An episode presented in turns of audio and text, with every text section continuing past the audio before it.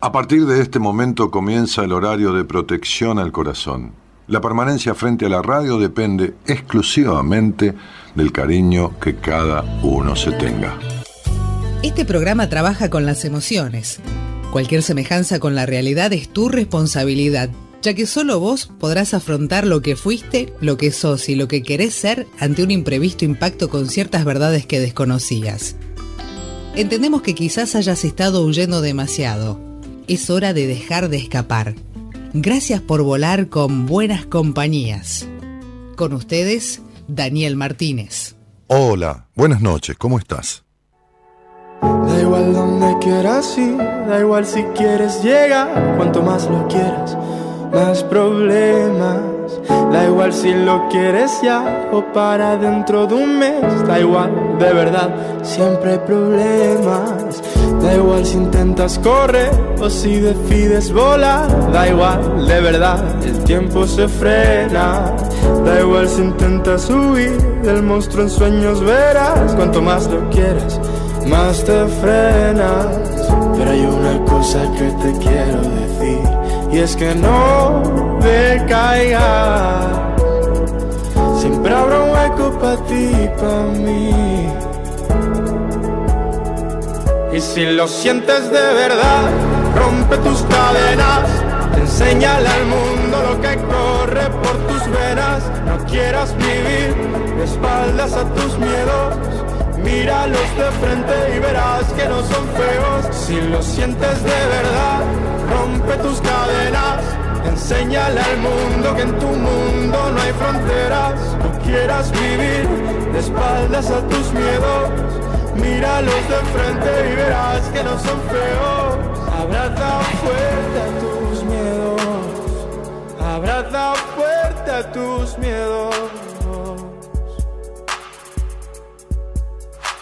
Da igual si hoy quieres ir o si te quieres quedar, da igual, de verdad, no hay problema. No tienes que contentar a nadie que no sea a ti, da igual, de verdad, son sus problemas. El más feliz se prepara el tazón de amor que necesita. Siempre habrá un hueco para ti en ti. Y si lo sientes de verdad, rompe tus cadenas. Enséñale al mundo lo que corre por tus venas. Leo Rizzi. Leo abre la semana de Buenas Compañías con este tema que se llama Rompe tus cadenas. Si lo sientes de verdad, rompe tus cadenas. Enséñale al mundo que en tu mundo no hay fronteras. No quieras vivir de espaldas a tus miedos Míralos de frente y verás que no son feos. Abraza fuerte a tus miedos. Abraza fuerte a tus miedos. Abraza fuerte a tus miedos. Abraza fuerte a tus miedos.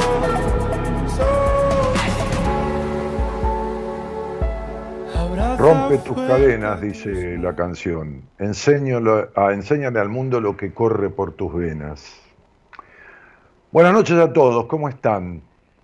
Bueno, eh, hoy posteábamos en las redes un, título que quizás llamó la atención, que se llama La infancia robada. ¿no? Y decíamos, ¿qué es lo primero que viene a tus pensamientos al leer esta frase? la infancia robada. ¿De qué se trata?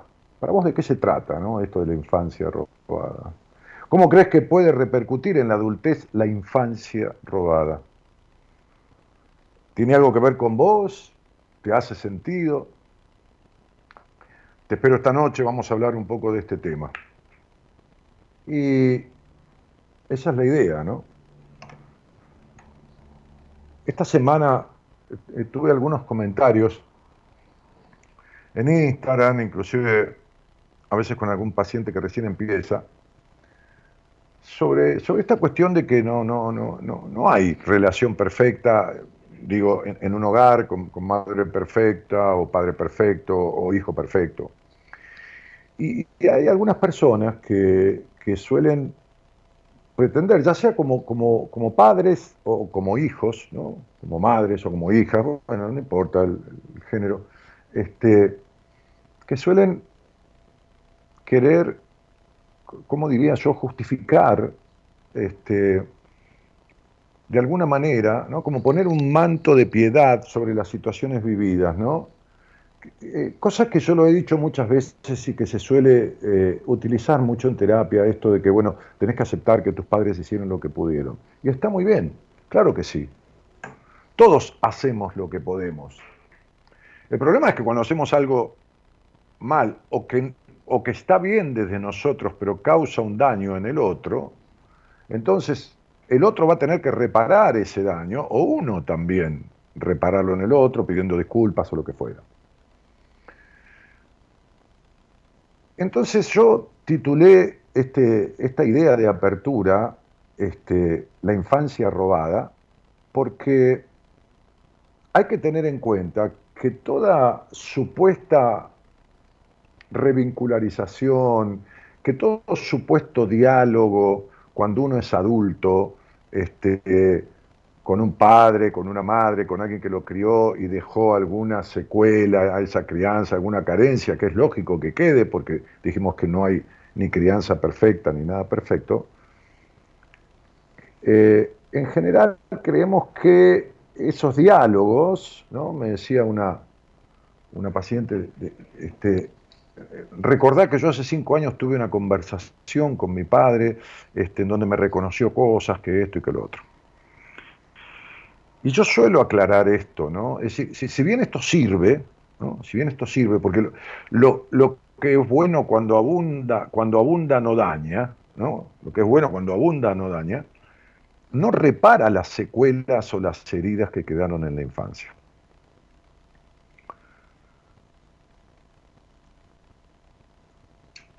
Un niño viene a este mundo con características heredadas, como veíamos en un programa anterior que forman parte de su genética.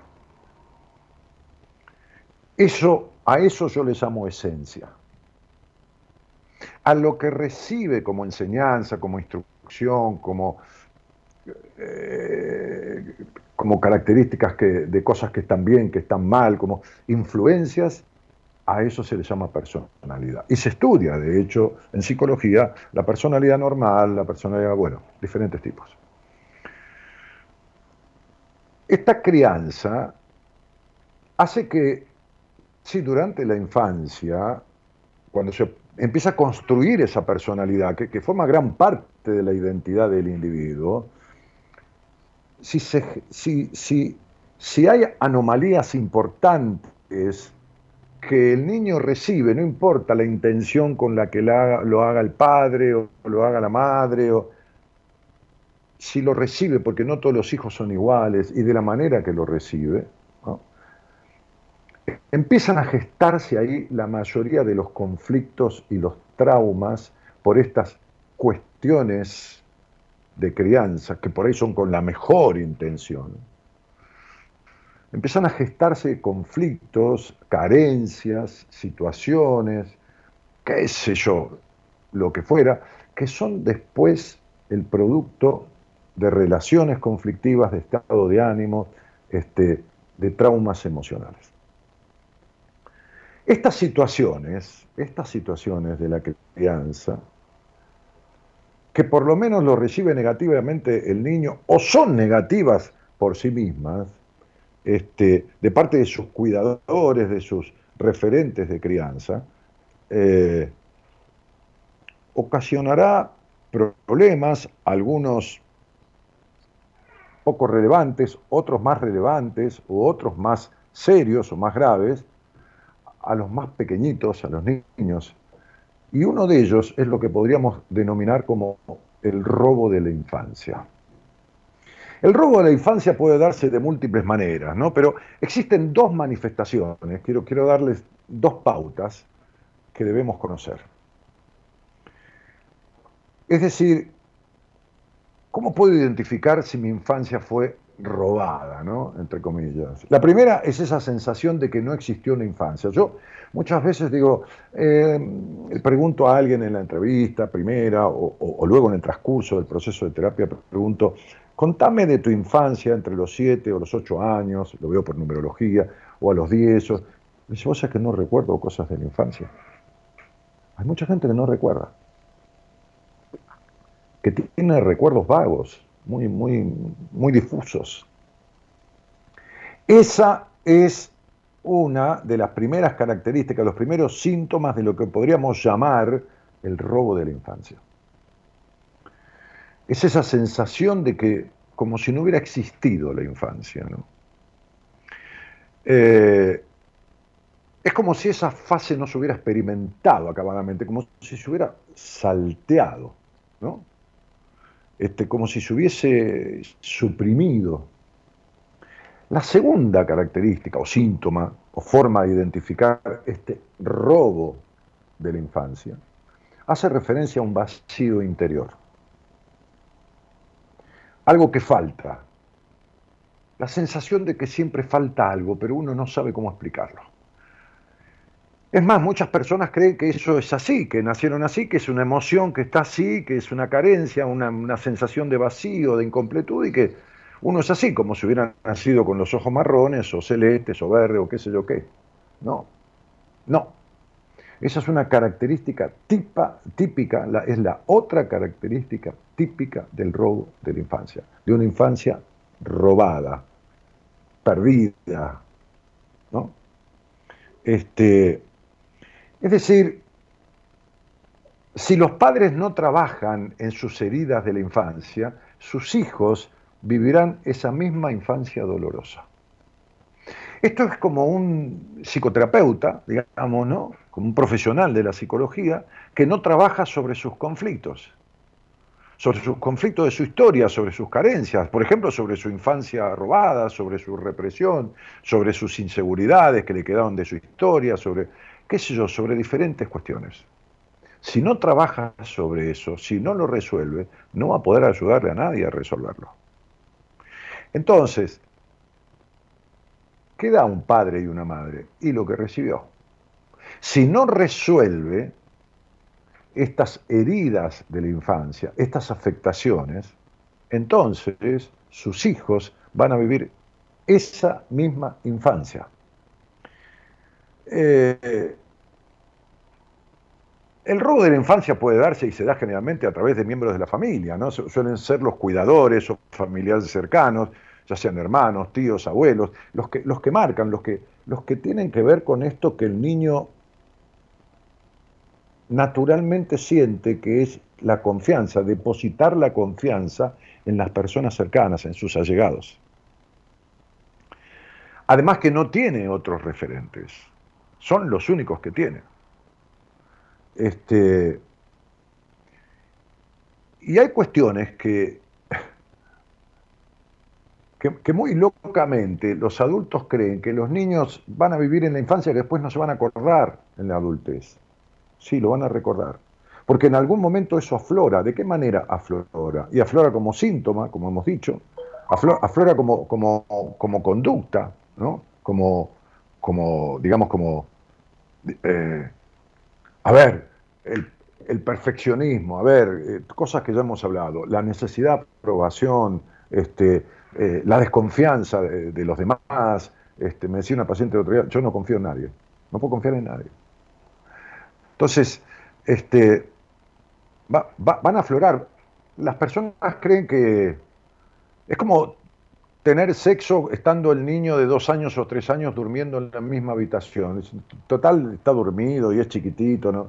No, es tremendo, eso es tremendo. Como el colecho, como meterlo en la cama, ¿no? Hasta como bañarse con el niño cuando ya superó el año, los dos años, los cuatro, los cinco, los seis, los siete, los ocho, ¿no? Bañarse. Es decir, bañarse, la desnudez del cuerpo de un padre o de una madre junto con la desnudez del, del hijo en el baño, juntos, ¿no? Hay como una sensación de que es chiquitito, no, no, no tiene noción, pero es la etapa en donde más se fija todo, donde más todo queda fijado. ¿Por qué? porque el inconsciente del niño está virgen, es decir, no, no puede elegir entre esto o lo otro. Dice, no, esto a mí no me viene bien, así que me voy de acá. ¿no? Me voy de este cuarto, o me voy de este baño, o no quiero escuchar esta pelea. Este, no, no, no, no, no, no puede elegir. Entonces, digo, eh, hay, hay, una mujer que vivió una experiencia en la que su padre maltrataba a su madre. ¿no? Este, bueno, se separaron, pero le dieron su custodia a, la de, eh, a la de eh, a, la de otra persona de la familia. Solo tenía seis años, ¿no? Este, y en sus propias palabras, ella dice, él nos amenazó una vez con estrellar el coche con nosotros dentro, ¿no? Sí, nos amenazaba cada dos por tres con llevarnos a un centro de, resguardo, a un centro de, niños este, que, son desafectados de la familia. ¿no? Este, hacía como que llamaba por teléfono y me decía, eh, hacé las maletas que vienen a buscarte, hacé las valijas, ¿no? Porque, porque allí es donde llevan a los niños que nadie quiere o que se portan mal o que esto y que lo otro. Estos casos son ejemplos, cuando es una cosa constante y amenazante, de, robos de la infancia, de implicaciones muy serias. ¿eh? Este, también existen otras situaciones como comprometer a un hijo a la edad muy temprana, ejercer una, manipulación absoluta sobre el niño, este, o incluso exigirlo en demasía, o darle tareas que son más de, un adolescente que de un niño, como si fuera una persona grande. Todas estas situaciones provocan una rotura del equilibrio que debería predominar y que tiene graves consecuencias después, o serias consecuencias en la edad adulta. Cuando una persona afirma que no tuvo infancia, que no tiene recuerdos o que tiene un vacío que no puede explicar, este, suele carecer de una base sólida que le permita desarrollar su propia identidad. Es decir, es como si fuera un reflejo, un espejo, solo una consecuencia de lo vivido, como si no se encontrara, como si estuviera perdido en la vida. ¿eh? Este, El robo de la infancia, por las inseguridades que deja, produce también el desarrollo de la dependencia emocional. Produce el desarrollo de esta característica que tiene que ver con la dependencia emocional, tan, tan mentada, tan hablada, ¿no? Este, sobre todo en aquellas personas que han experimentado un abandono por parte de sus progenitores. Y el abandono, no se olviden que no solo tiene que ver con con el hecho de que alguien se fue o se murió este, a edad temprana del niño, tiene que ver con otras cosas, como es la sobreprotección. Tiene que ver con, con, como hablábamos la otra vez, la carencia de un padre protector ante una madre invasiva. Tiene que ver con un padre rígido y dictatorial y una madre que lo sostiene y lo soporta y no se va de esa casa y somete a los hijos a esa crianza rígida y dictatorial. Todos esos constituyen en la psiquis del niño una fuerte marca de abandono. Eh, estas son todas heridas emocionales heredadas y se necesita un trabajo de un tiempo puntual sobre ellas para, para recomponer esos, esos trozos de una infancia resquebrajada esos trozos de una infancia resquebrajada. Es como si fuera un rompecabezas. Y está bien que alguna pieza falte y que uno tenga que, porque, porque no hay crianza perfecta, pero, pero cuando está resquebrajado ese yo, cuando fue afectado por estas cuestiones que yo mencionaba y otras que quedan ahí dando vueltas, ¿no? Este, todo el mundo tiene un par de heridas dolorosas enterradas en su esencia, que podemos decir su alma o su corazón, que es en su psiquis, ¿no? Este, incluso todo el mundo es capaz de seguir adelante con ellas. Pero hay que resolverlas. Porque si no se ven reflejadas en un montón de cosas. Incluso en síntomas físicos, por supuesto, enfermedades. Este, los responsables del robo de la infancia son los adultos. Y no estoy hablando de culpables, estoy hablando de responsables, porque el niño es una fuente inagotable de recepción. Recibe todo el tiempo, escucha, pero además percibe. Entonces, qué sé yo, no sé, el 80% o el 90% de su estructura conductual va a estar dado en los principios de su vida y luego, hasta que no repare, por las influencias que tuvo en el hogar de su crianza. Este,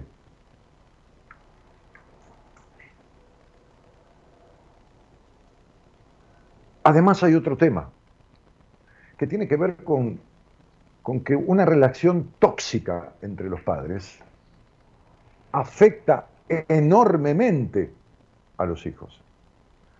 Es decir, cuando hay maltrato psicológico, ni hablemos de, físico también, que, afecta a lo psicológico entre las parejas,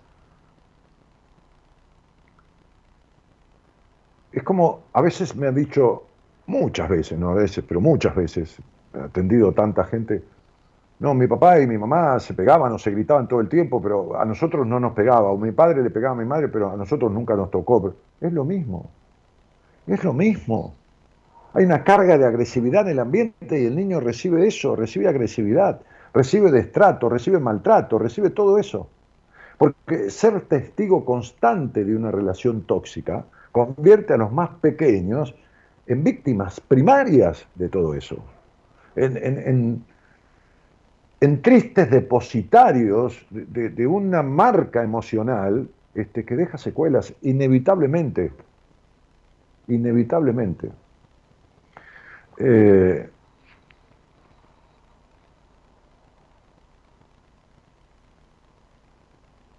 hay personas que creen que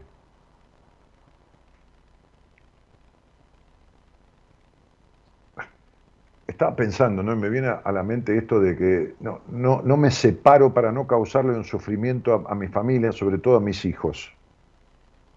Pero vivir en el desamor, vivir en el desencuentro, vivir en el, ¿cómo puedo decir?, en la, anomalía vincular, le causa a los hijos afectación mucho más fuerte que si el padre o la madre estuvieran separados, bueno, estuviesen separados sus padres. Entonces, esta es una mentira muy grande que se hacen los padres a sí mismos. Es una mentira que, que hay que explicárselas. ¿Por qué se miente? ¿Por qué no se pueden separar?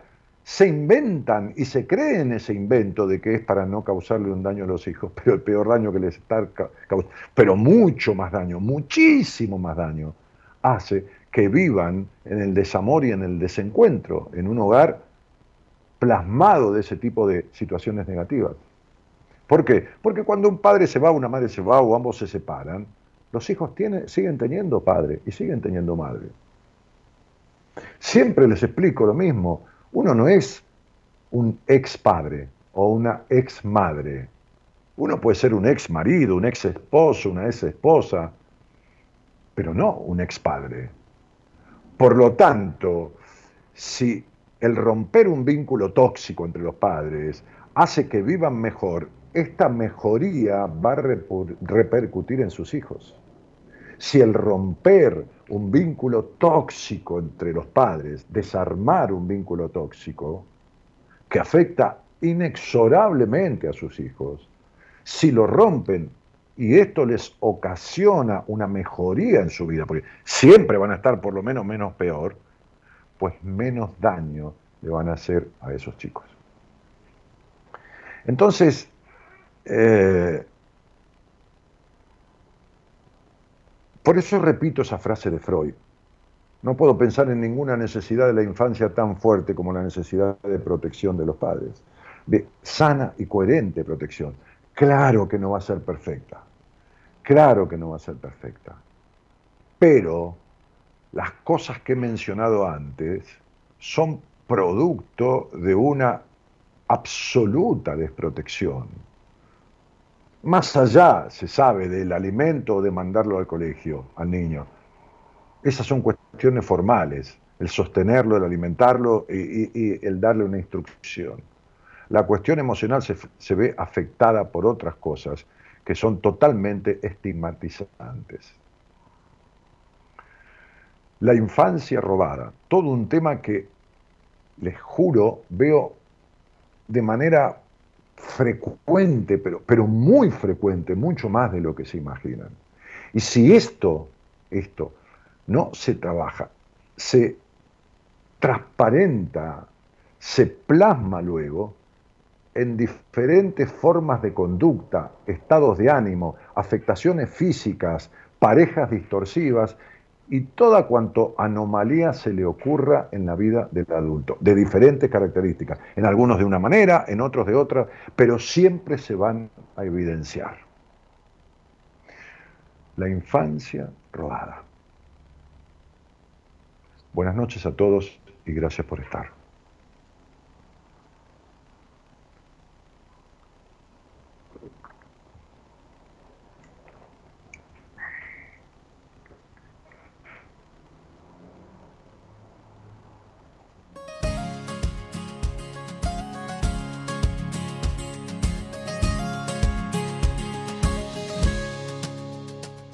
Yo no voy a avergonzarme de estas lágrimas, ni callar mi corazón, ni rendirme en el perdón, porque sincero lo que soy.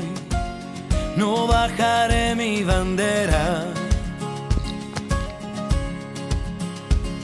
Cada paso y cada huella tuya es única, de la cabeza a los pies cada uno es como es, por eso déjame vivir.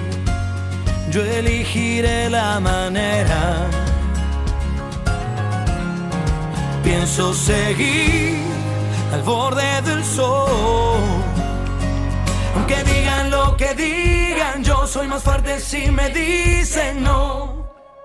A todos se nos quiebra la voz, en todos hay un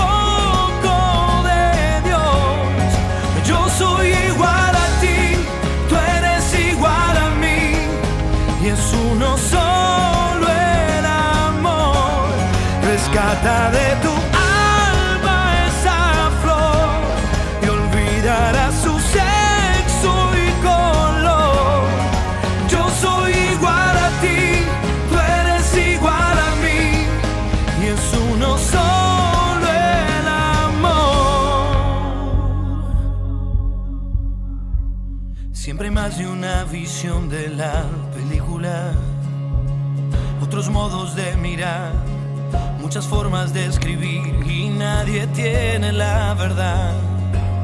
Las voces son infinitas. No voy a cambiar la historia de esta América. Suena fuerte mi canción.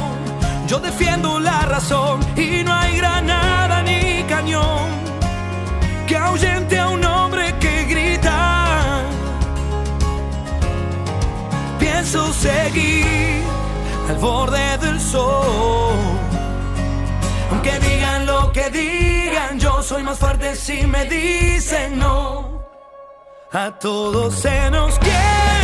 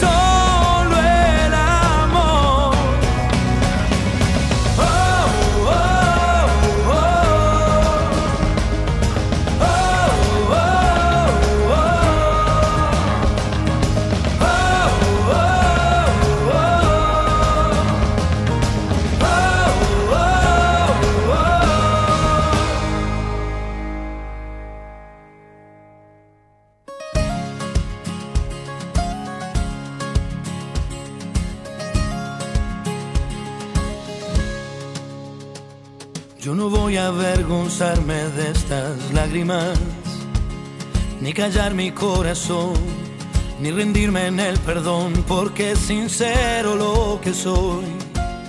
No bajaré mi bandera.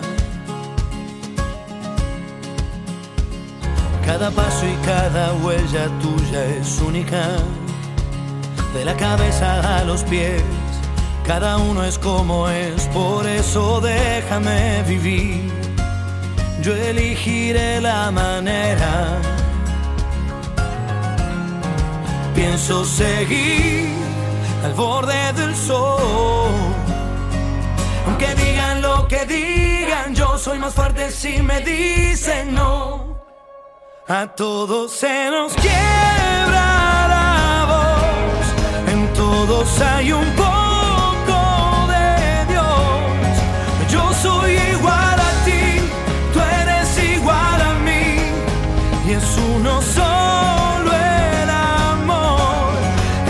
poco de tu alma esa flor y olvidarás su sexo y color.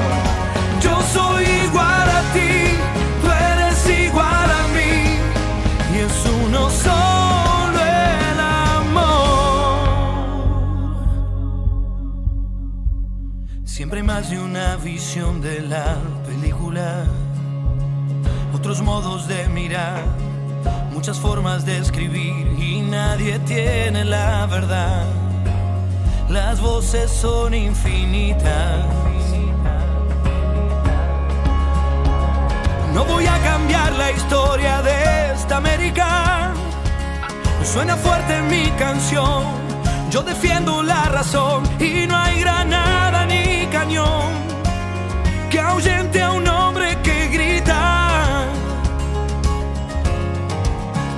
seguir al borde del sol. Aunque digan lo que digan, yo soy más fuerte si me dicen no. A todos se nos quiebra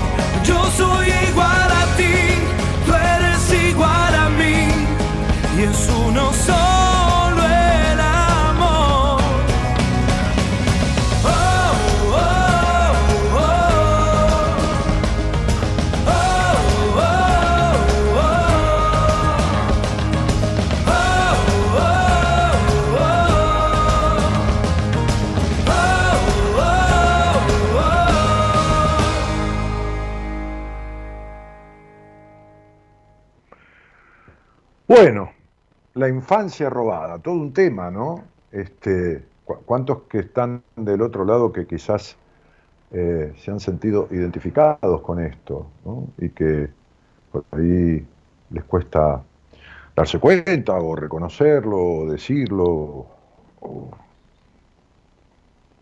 qué sé yo, o les da vergüenza, ¿no? Este, hoy, hoy tomaba un café con un amigo en una vereda ahí de Buenos Aires, había un viento este, pero bueno, estábamos medio reparados, tuvimos media, media hora, un poquito más. Y él me decía, está, está haciendo un trabajo en terapia muy interesante, eh, que, tiene que ver con un trabajo integral, este, este, tiene un, trabajo de grupo, tiene un psicólogo, tiene un psiquiatra, tiene un, un, eh, un coordinador de meditaciones, bueno, está haciendo un montón de cosas este, para resolver un tema de adicción. Está trabajando muy bien y, eh, este, y, bueno, hablábamos de lo bien que lo veo y todo lo demás. Entonces me decía, yo, no tengo vergüenza de nada, me decía, ¿no? O sea, refiriéndose a hablar de lo que tenga que hablar, en la terapia hablar en el grupo, de lo que tenga que hablar, este, decir lo que le pasa, decir de su adicción, decir cosas que hizo, eh, este, Y, es, es, fundamental esto, ¿no? Porque en estos casos la vergüenza es un mecanismo evitativo, ¿no? Es un una es como lo que yo explicaba recién de los padres, que eso no me separo por los chicos, qué sé yo, ¿no? Es, es, es, una mentira, es, una forma de, seguir igual, es una forma de, no resolver. Hay, que ver los vericuetos que, que, tiene uno para no resolver las cosas que, eh, que le quedaron como implicaciones, como afectaciones. Hay que ver las vueltas que dan, ¿no? Las vueltas que da uno, los miedos. Pero yo lo he vivido en mí mismo, ¿eh? O sea, yo lo he vivido en mí mismo. Cuando yo hacía terapia, yo les aseguro que me pasé, claro, era una, era una terapia psicoanalítica ortodoxa de aquellas épocas, y está bien, y era el método que, por lo menos eh, al, al profesional que yo asistí, que agradezco, qué sé yo, un amigo empresario de aquel momento que me mandó este, y me dijo, vaya a verlo a este hombre, que esto, que bueno, lo fui a ver, bueno, y me agradezco a mí que fui. Entonces, pero yo les aseguro que yo me pasé, yo, yo les diría, para, no, para no decir una cosa por otra, ¿no? Para no, no es mentir, pero para no equivocarme más, me pasé seis, siete, ocho meses seguro seguro hablando de mi miedo a morirme, hablando de que ay, me da palpitaciones, me da taquicar, hablando de que, de que este, venía en el auto y me, ahogué este, y, sentí que me moría. hablando de eso, no, no, no, hablaba de ninguna otra cosa. Y es tan loco que los pánicos, las fobias, todo ese tipo de, herramientas, las vueltas, son mecanismos perversos de uno con uno mismo porque a pesar de que le duela el vacío existencial, a pesar de que le duela las cosas, la manera de ser, la exigencia, la insatisfacción, los vínculos, a pesar de que le duela, le duele mucho más ver las verdades que lo que está padeciendo. Le tienen más miedo a, la verdad, a descubrir, le tienen más miedo a resolver. Hoy hablaba con una, con una psicóloga del exterior, ¿no? y le decían, pero vos tenés terror a dejar de ser como tus padres, tenés terror a dejar de ser infeliz. Una psicóloga del exterior, este, de un país de Centroamérica, que es paciente mía. Este, le, digo, no, puede ser, mirá lo infelices que son esas dos personas, y fíjate cómo vos venís viviendo, me dice, no, pero estoy mejor, Dani, porque se me, se me fue, tenía una migraña, sí, ahora voy, hay un llamado desde México, miren, justamente yo hablaba este, eh, y, me decía, sí, pero estás mejor, pero no, no me alcanza con eso, porque, porque bueno, nada. Eh, el miedo a despegarse de los modelos, ¿no? Hola, buenas noches. ¿Quién está por ahí? Hola, Dani. Aurora. Aurora, ¿cómo te va? Me va bien, gracias. ¿Y a ti? Bien, mujer. ¿Eres de México? Qué bueno. Sí, de Jalisco de Jalisco, con esa canción que hay tan típica de Jalisco, ¿no? que, es tan notoria. Pues hay muchas. ¿Eh? Hay muchas. No, esa que dice, ay, Jalisco, no te rajes, que dice, ¿no? Es que, es muy antigua. Sí, sí lo es. ¿La conoces, no? Sí. Bueno, muy bien. Este, Aurora, ¿con quién vives allí en Jalisco? con mi mamá, un hermano de 12 años y dos sobrinos, una niña de 12 años y un niño de 10. ¿Con tu mamá? A ver, vamos de vuelta. ¿Con tu mamá? ¿Con quién más? Hermano de 12 años, sobrino de 12, años. Sí. Y sobrino de 12 años. ¿Y, quién es? Digo, perdón, perdón, perdón, sobrino de 10 años, el último. Ok, ¿y esos sobrinos, hijos de quién son? De mi hermana. ¿Y los dejó en casa de tu madre y ya se fue o, tuvo algún inconveniente? A los seis meses me dejó a la niña porque ella tenía problemas de adicción. Sí. Y hace unos cinco años eh, intentó como llevarse a los dos niños porque según ella no la dejábamos ser mamá. Y después a los cuatro o cinco meses regresó y los dejó diciendo que no, no puede ser mamá.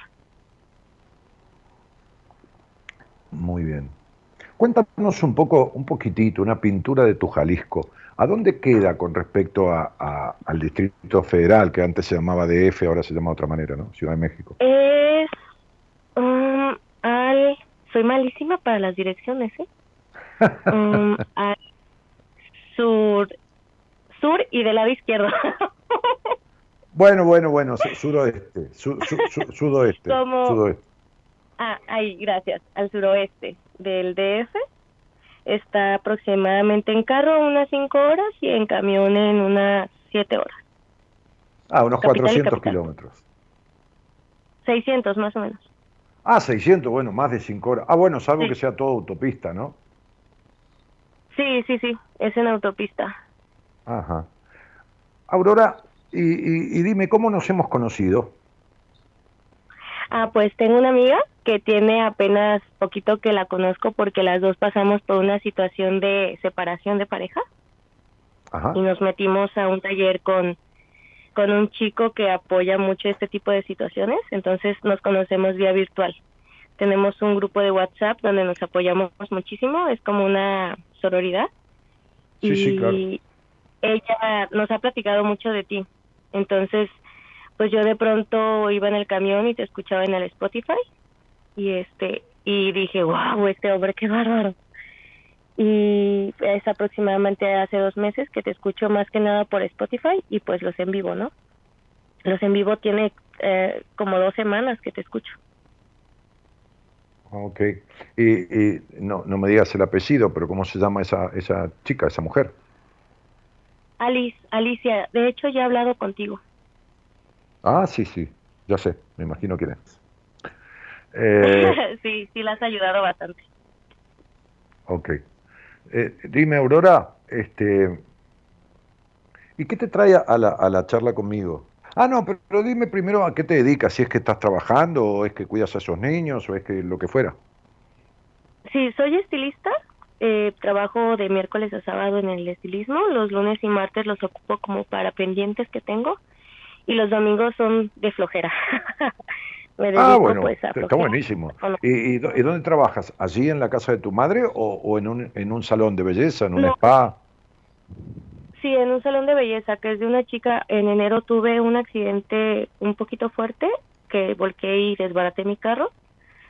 Y ella me brindó apoyo. Desde antes me había brindado oportunidad de trabajar con ella, pero pues por el trabajo que yo desempeñaba me costaba trabajo estar ahí con ella. Me dio un tiempito, hace justo un año de noviembre eh, me integré con ellas eh, cierto tiempo, no era todo el tiempo. Y este y ahora que tuve el accidente, pues surgieron muchas cosas. Ella fue la única que me apoyó y que jamás creí recibir apoyo de nadie y me brindó su apoyo. Y cuando tuve la mala situación en la otra empresa que pues me dio la pata en el trasero. Eh, sí, sí, claro. Le, le, pedí a ella ayuda de, este, ¿qué onda? ¿Me das chamba? Y ella encantada me dijo que sí, tenía tres años que me pedía que trabajara con ella y pues yo no me daba la oportunidad y esta vez aquí estoy con ella y la verdad es que económicamente... A las patadas, te la diste a las patadas la oportunidad.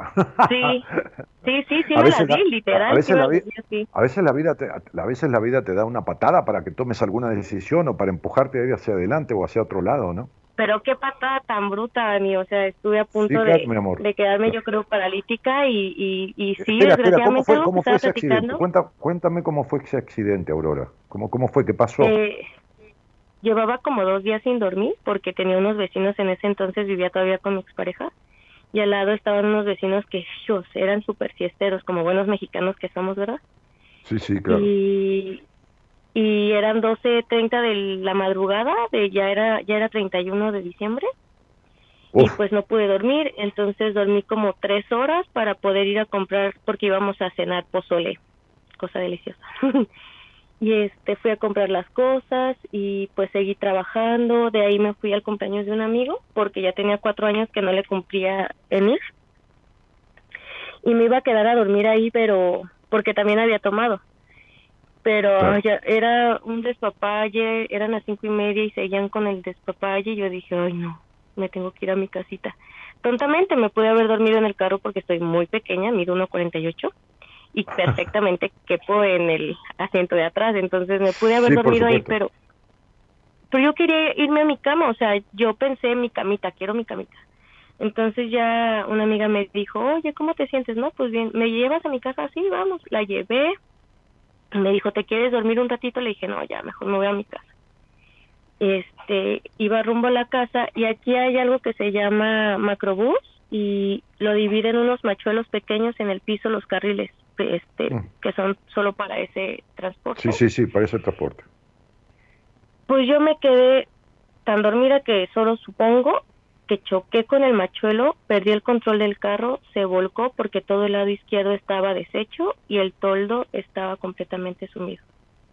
Y recuerdo, como en las películas que se ven flashazos, ah, recuerdo que veía las chispas del carro y escuchaba gritos y sí, sí, claro, claro. de pronto la gente por suerte pero pero pero, pero a ver cuando tú te pegaste el machuelo es el resguardo donde la gente se queda para esperar el micro para esperar el bus no, no, no. No, es, em, son como unas cositas que están en el piso para dividir los carriles. Ah, sí, para dividir los carriles, claro. Sí, sí, sí. Ajá. Entonces, eh, como que debí de haber pegado con la llanta en uno de esos y se volteó el carro. y pues ya hablé al seguro, tardaron como tres horas en llegar, porque así se las gastaban aquí en México. Y pues sí, todo el mundo que veía el carro me decía que agradeciera porque volvían a nacer ese día. Y si estuve a nada de un esguince de tercer grado en el cuello. ¿Tuviste? Dime. Tuve un esguince de segundo grado, pero estuve a nada de que fuera de tercer grado. Claro. Y chao. Y, afectaba la médula. Y pues ya. Sí, mm. sí, ahí ya completamente pierdes. Eh, me explicó el doctor que si me hubiera pasado eso, pues te quedas cuadraplégica. Generalmente. Bueno, ¿cómo están tus vértebras ahora? Pues no muy bien porque no me dio COVID cuando estaba eh, a la mitad de la rehabilitación. Ay, Dios. Y ya no la retomé porque me quedaba un poco lejos, era estar en camión todo el tiempo y era muy complicado tomar. Yo vivía muy lejos de la ciudad y era hacia dos horas de un lugar que en carro haces 30 minutos y la verdad es ¿Estuviste, ¿Estuviste con el cuello ortopédico un tiempo largo? Sí, sí, sí, 15 días, 15 días. Sí, poco, poco, no mucho. Sí. Mm, mm. Ay, pues es un martirio, se me hizo eterno. ¿Y qué, cuál, cuál, cuál era la vértebra, mi cielo? No, no le pregunté al doctor así exactamente porque ese, ese día yo estaba como muy en shock y me explicó, pero yo no entendí bien, nada más me enseñó las radiografías, el cuello estaba casi completamente hacia atrás. Me explicó que debe de haber una curva, como hacia adelante, y mi cuello estaba ligeramente hacia atrás, en me acuerdo en la radiografía. Y me explicó y me dijo, pero, o sea, la verdad es que no, no recuerdo mucho de ese día. Bueno, eh, porque cada vértebra tiene su, su, su connotación emocional, su causa, ¿no? Ah, sí, sí, claro. Bueno, bueno. Pues a mí todo el cuello, hasta mitad de espalda. Sí, sí, sí, sí, pero a veces es una vértebra la, que, la que afecta y, y, irradia, ¿no? Que ah, irradia hacia todo un sector. No, hacia los, sí, ya. Claro, no, no, precisa que sean todas, claro. Eh, Aurora, este, de, hecho, gracias por, por querer hablar conmigo y, y, y de qué tienes ganas de conversar de mi neurosis, Ani. De mi neurosis, qué linda. Oye, es que hoy hice algo que me sorprendió muchísimo. De verdad estoy, me da esta pena porque Alice me va a escuchar. Pero hice digamos, digamos que para ustedes que te dé pena es como que te dé vergüenza, ¿no? Sí, me da mucha vergüenza, sí. Sí, sí, sí, pena, pena, me da pena. Pero, pero, sí. a ver, ¿y que Alice te va a escuchar? Sí, Alice ya, ha hablado de lo de ella contigo también. ¿Cuál es el problema? Sí, sí, sí. Pero es que esto de verdad es algo de verdad simiesco. O sea, me comporté como un simio hace rato. Me golpeé la cabeza. Bueno, espera un poquitito. ¿Cuándo, a ver, espera un, espera un poquito, Aurora. ¿Cuándo fue que, que, que... Hola, se cortó. No, aquí estoy. Ah, tenías un llamado, un mensaje. Dime, ¿cuándo, ¿cuándo fue que te has separado, eh, terminado con esa pareja, que después llevaron con, ella a ese grupo y ahí se conocieron? ¿Cuándo fue que se terminó esta cuestión? ¿En el año pasado?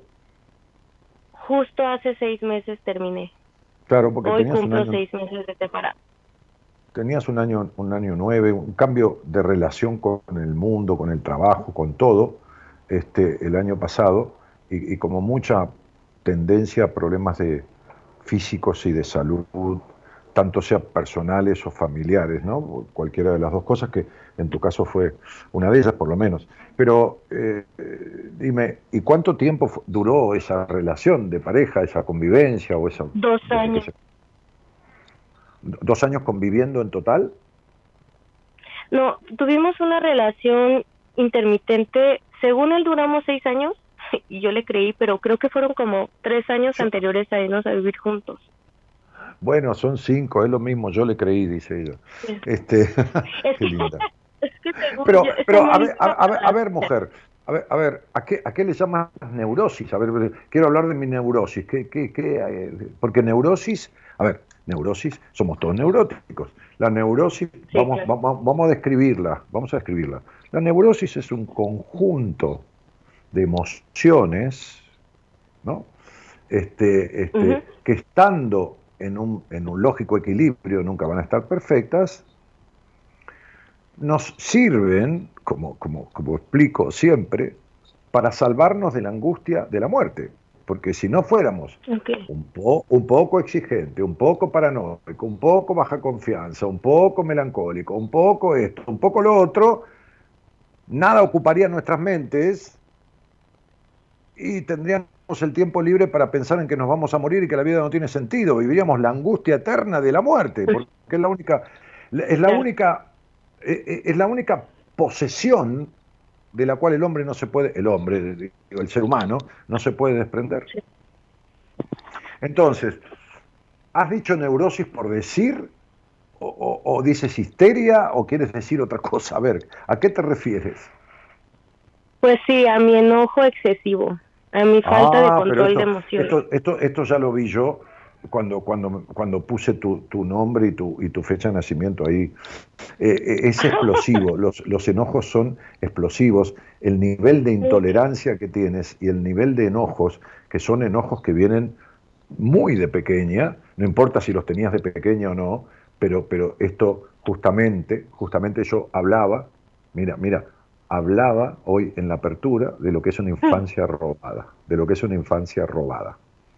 Este, Y, y, y, hay, hay una, una crianza, hay, hay, factores que, que en ese hogar se sucedieron que hicieron que esta niña quedara como rezagada, como suelo explicar, y, como si la adulta, como si hubiera hecho un, crecimiento como si se hubiera separado la niña eh, y una parte de ella haya quedado en el pasado y otra parte haya seguido hacia adelante. ¿no? Este, yo decía que una de las características de la infancia robada es esa sensación de vacío que podemos llamarle melancolía, que a uno le cuesta explicar o le cuesta describir o le cuesta... ¿Tienes esa sensación? Pues ahora que lo estabas diciendo, como que quise hacer memoria y, o sea, según yo tenía una infancia feliz, porque, bueno, a pesar de todas las situaciones que viví con mis padres, pues mi papá sí se esforzó por darnos una buena vida, pero me, me hizo mucho match es, esa onda de que dijiste, existe un vacío que no recuerdan, es una parte que no recuerdan. Mencionaste cerca de los 7, 8 años y sí, o sea, sí no recuerdo, no, no me vienen cosas así. Bonitas, quiero, quiero que me expliques, quiero que me expliques, Aurora, esto de que tú me dices, mi, mi papá, creo que dijiste mi papá o mi padre, se esforzó por darnos una buena vida. Quiero que me expliques qué, qué significa eso para ti. Ah, pues mi papá era paupérrimo. Él vivía en el DF, en Tepito, y tenía escasos recursos. Él vivía con pantalones así rotos, zapatos regalados, todo regalado y llegó a, ganar bastante buen dinero. Entonces compró casa, no nos, a mí por ejemplo yo no trabajé hasta los 24 años, no sabía ni barrer ni trapear, porque él no quería que sus hijas hicieran nada, porque pues si él podía darles una buena vida, no quería forzarlas, ¿no? No lo culpo, le agradezco la intención, pero pues no estuvo padre. Eh, y nunca me faltó nada, a pesar de que yo fui muy mala hija con él, este, jamás me faltó Porque fuiste muy mala hija, despacito, porque eres, tienes una carga de ansiedad muy fuerte siempre. Porque fuiste muy mala hija. ¿A, qué, te refieres con muy mala hija? Pues le decía que lo odiaba, eh, lo trataba mal, le gritaba.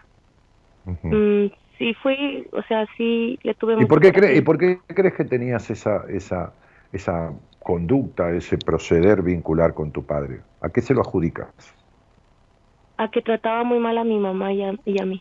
Mm, a mí me decía que yo iba a ser, sí, que yo iba a ser una puta como todas las mujeres. Exactamente. Y, que, y a mi mamá yo llegué a ver que la amenazaba. Tuviste, tuviste, un hogar esforzado, con mucha falta de ternura paterna, con violencia. Yo hablé recién en la apertura este, de, que las relaciones tóxicas entre los padres implican a los hijos de la misma manera que si fueran partícipes de esa pareja, ¿entiendes? O sea, entonces, fíjate que, que, que lo material este, no, no, no, no suple, lógicamente, un niño que no come se muere de hambre o queda desnutrido, lógicamente, pero que, el, fíjate qué padre contradictorio, ¿no? O sea, esta cuestión de que, esta cuestión de, que, de que yo, este, mientras yo pueda y tenga dinero, mis hijas no tienen por qué trabajar, es típico de una actitud posesiva más que de una actitud caritativa, de una actitud posesiva, ¿entiendes? Es como, es como te poseo, no te dejo trabajar. Yo atendí, me acuerdo de una provincia de mi país, como si fuera Jalisco en tu país, este, a, a, dos hermanas, que eran cuatro o cinco, ya no recuerdo, eran, creo que eran cuatro, dos hermanas que el padre decía que les decía que no, iban a trabajar hasta que no terminara su, su que, no tenían que trabajar, que las iban a mantener hasta que no terminaran su, su, facultad, o sea, que no terminaran sus estudios universitarios y todo lo demás. Este, todas tuvieron tremendos problemas vinculares en la relación con los hombres, este, de inseguridad, de un, montón de cosas este, que, que eh, y, por supuesto un, hogar muy prejuicioso, con, un padre que era muy prejuicioso y una madre que también lo era, porque cuando la madre está al lado de un hombre prejuicioso o dictatorial, es porque la madre también es prejuiciosa este, y, tan intolerante como ese padre. Entonces, la violencia que había en ese hogar, no solo eh, fundamentalmente psicológica, porque fue un hogar muy esforzado emocionalmente, este, la tienes metida adentro Fíjate que tu violencia, tu ira, tus enojos, tus arrebatos, porque tú de, buenas a primeras explotas, ¿no? Este, estás en paz y de repente es como poner una bomba, este, no, no es más que, que los enojos de, una niña, eh, la represión, este, este, estos problemas que has tenido con este concepto de puta, ¿no? Este concepto de puta y este hogar intolerante que ha sido, ¿no? Entonces, digo, este,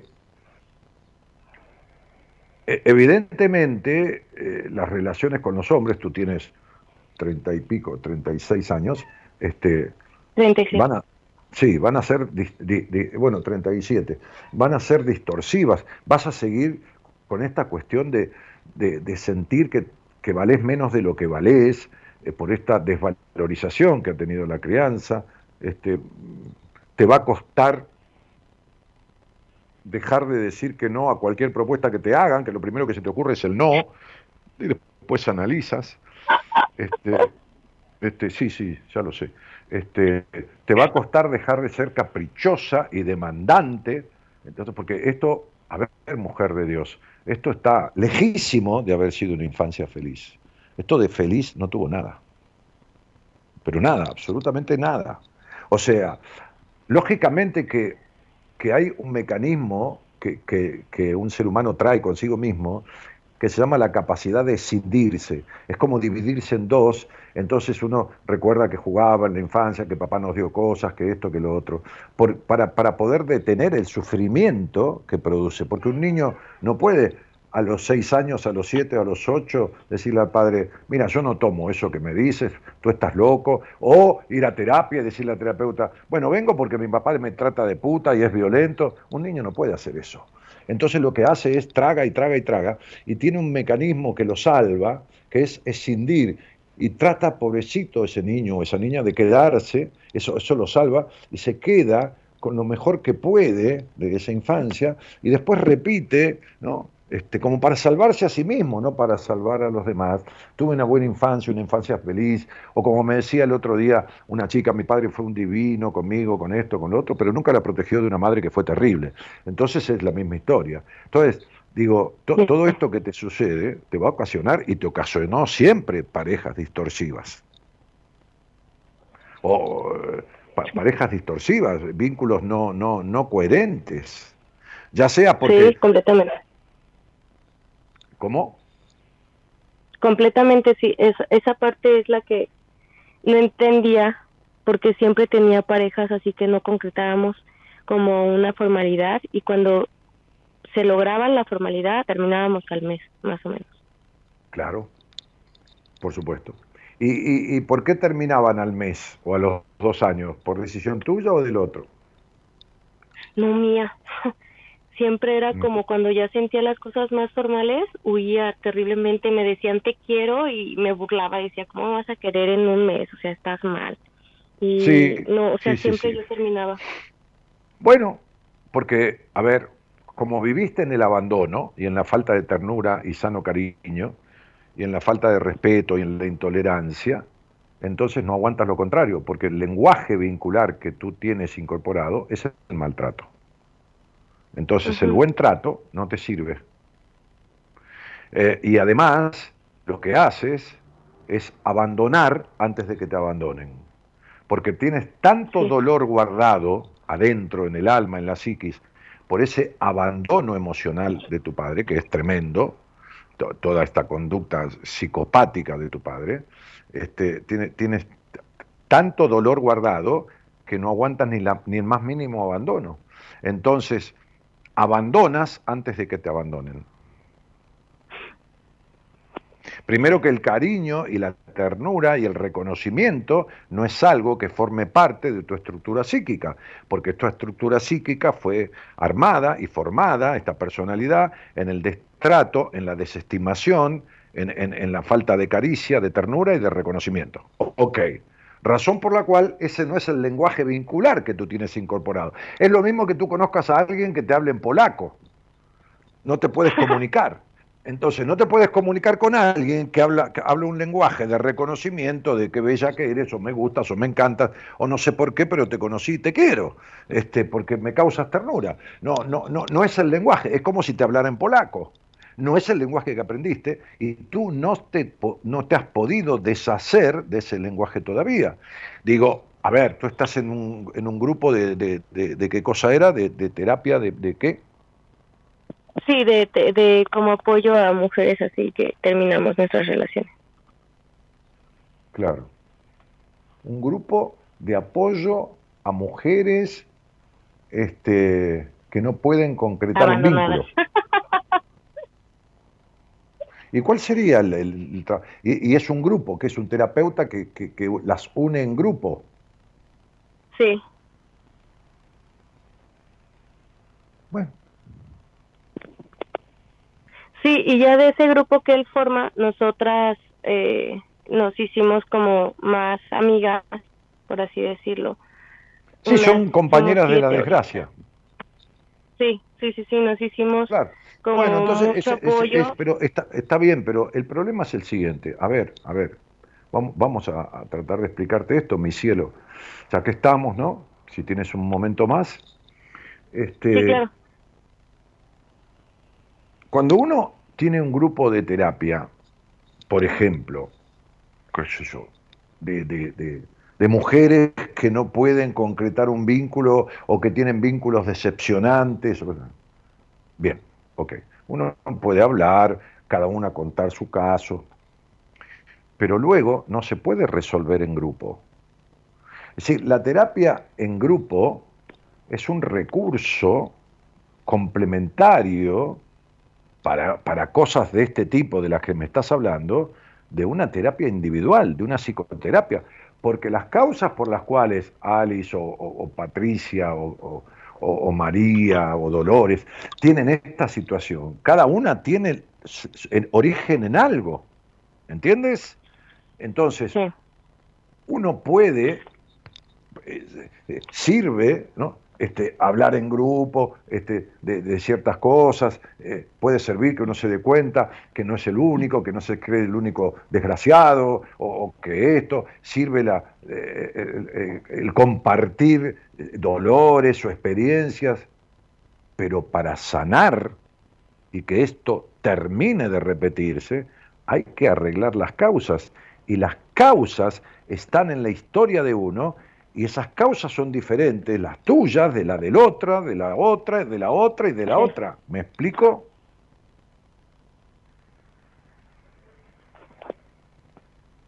Sí, sí, sí, completamente. Bien, entonces sería, a ver, suponte que tenemos un montón de, personas eh, eh, que, todas este, padecen de, de problemas de hígado, qué sé yo. Entonces nos juntamos en grupo y uno dice, a mí me duele el hígado y, yo me vomito y el otro dice, y yo tengo dolores de cabeza que provienen del hígado y todo lo demás. Bueno, muy bien. Todos os explican cuáles son sus síntomas este, por el cual padecen de su zona hepática. Bárbaro.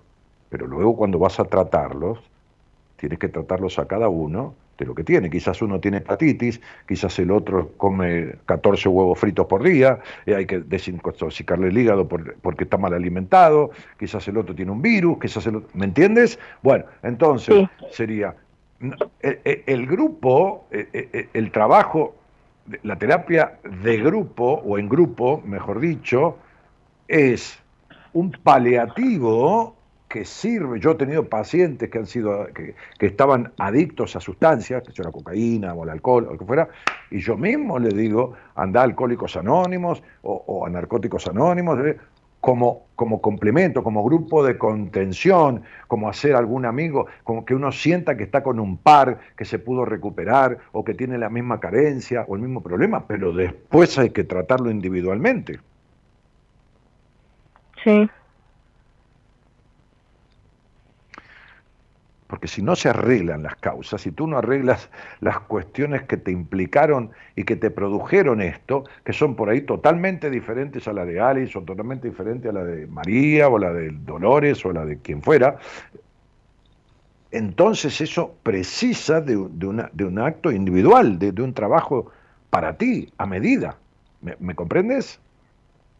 Sí, de hecho esa es una de las cosas por las que me animé a buscarte y Alice me impulsó porque pues yo me hago cargo de estos tres niños junto con ayuda de mi mamá y al ver que es un patrón que repito, no quiero que la niña, ya tiene 12 años, que vea ese patrón todavía y que cometa los mismos errores. Y ahora que tuve... Pero a ver, a ver, a ver, a ver, a ver, a ver, a ver, tú tienes que arreglar esto por ti. esa niña ha sido abandonada por tu hermana y por su padre también.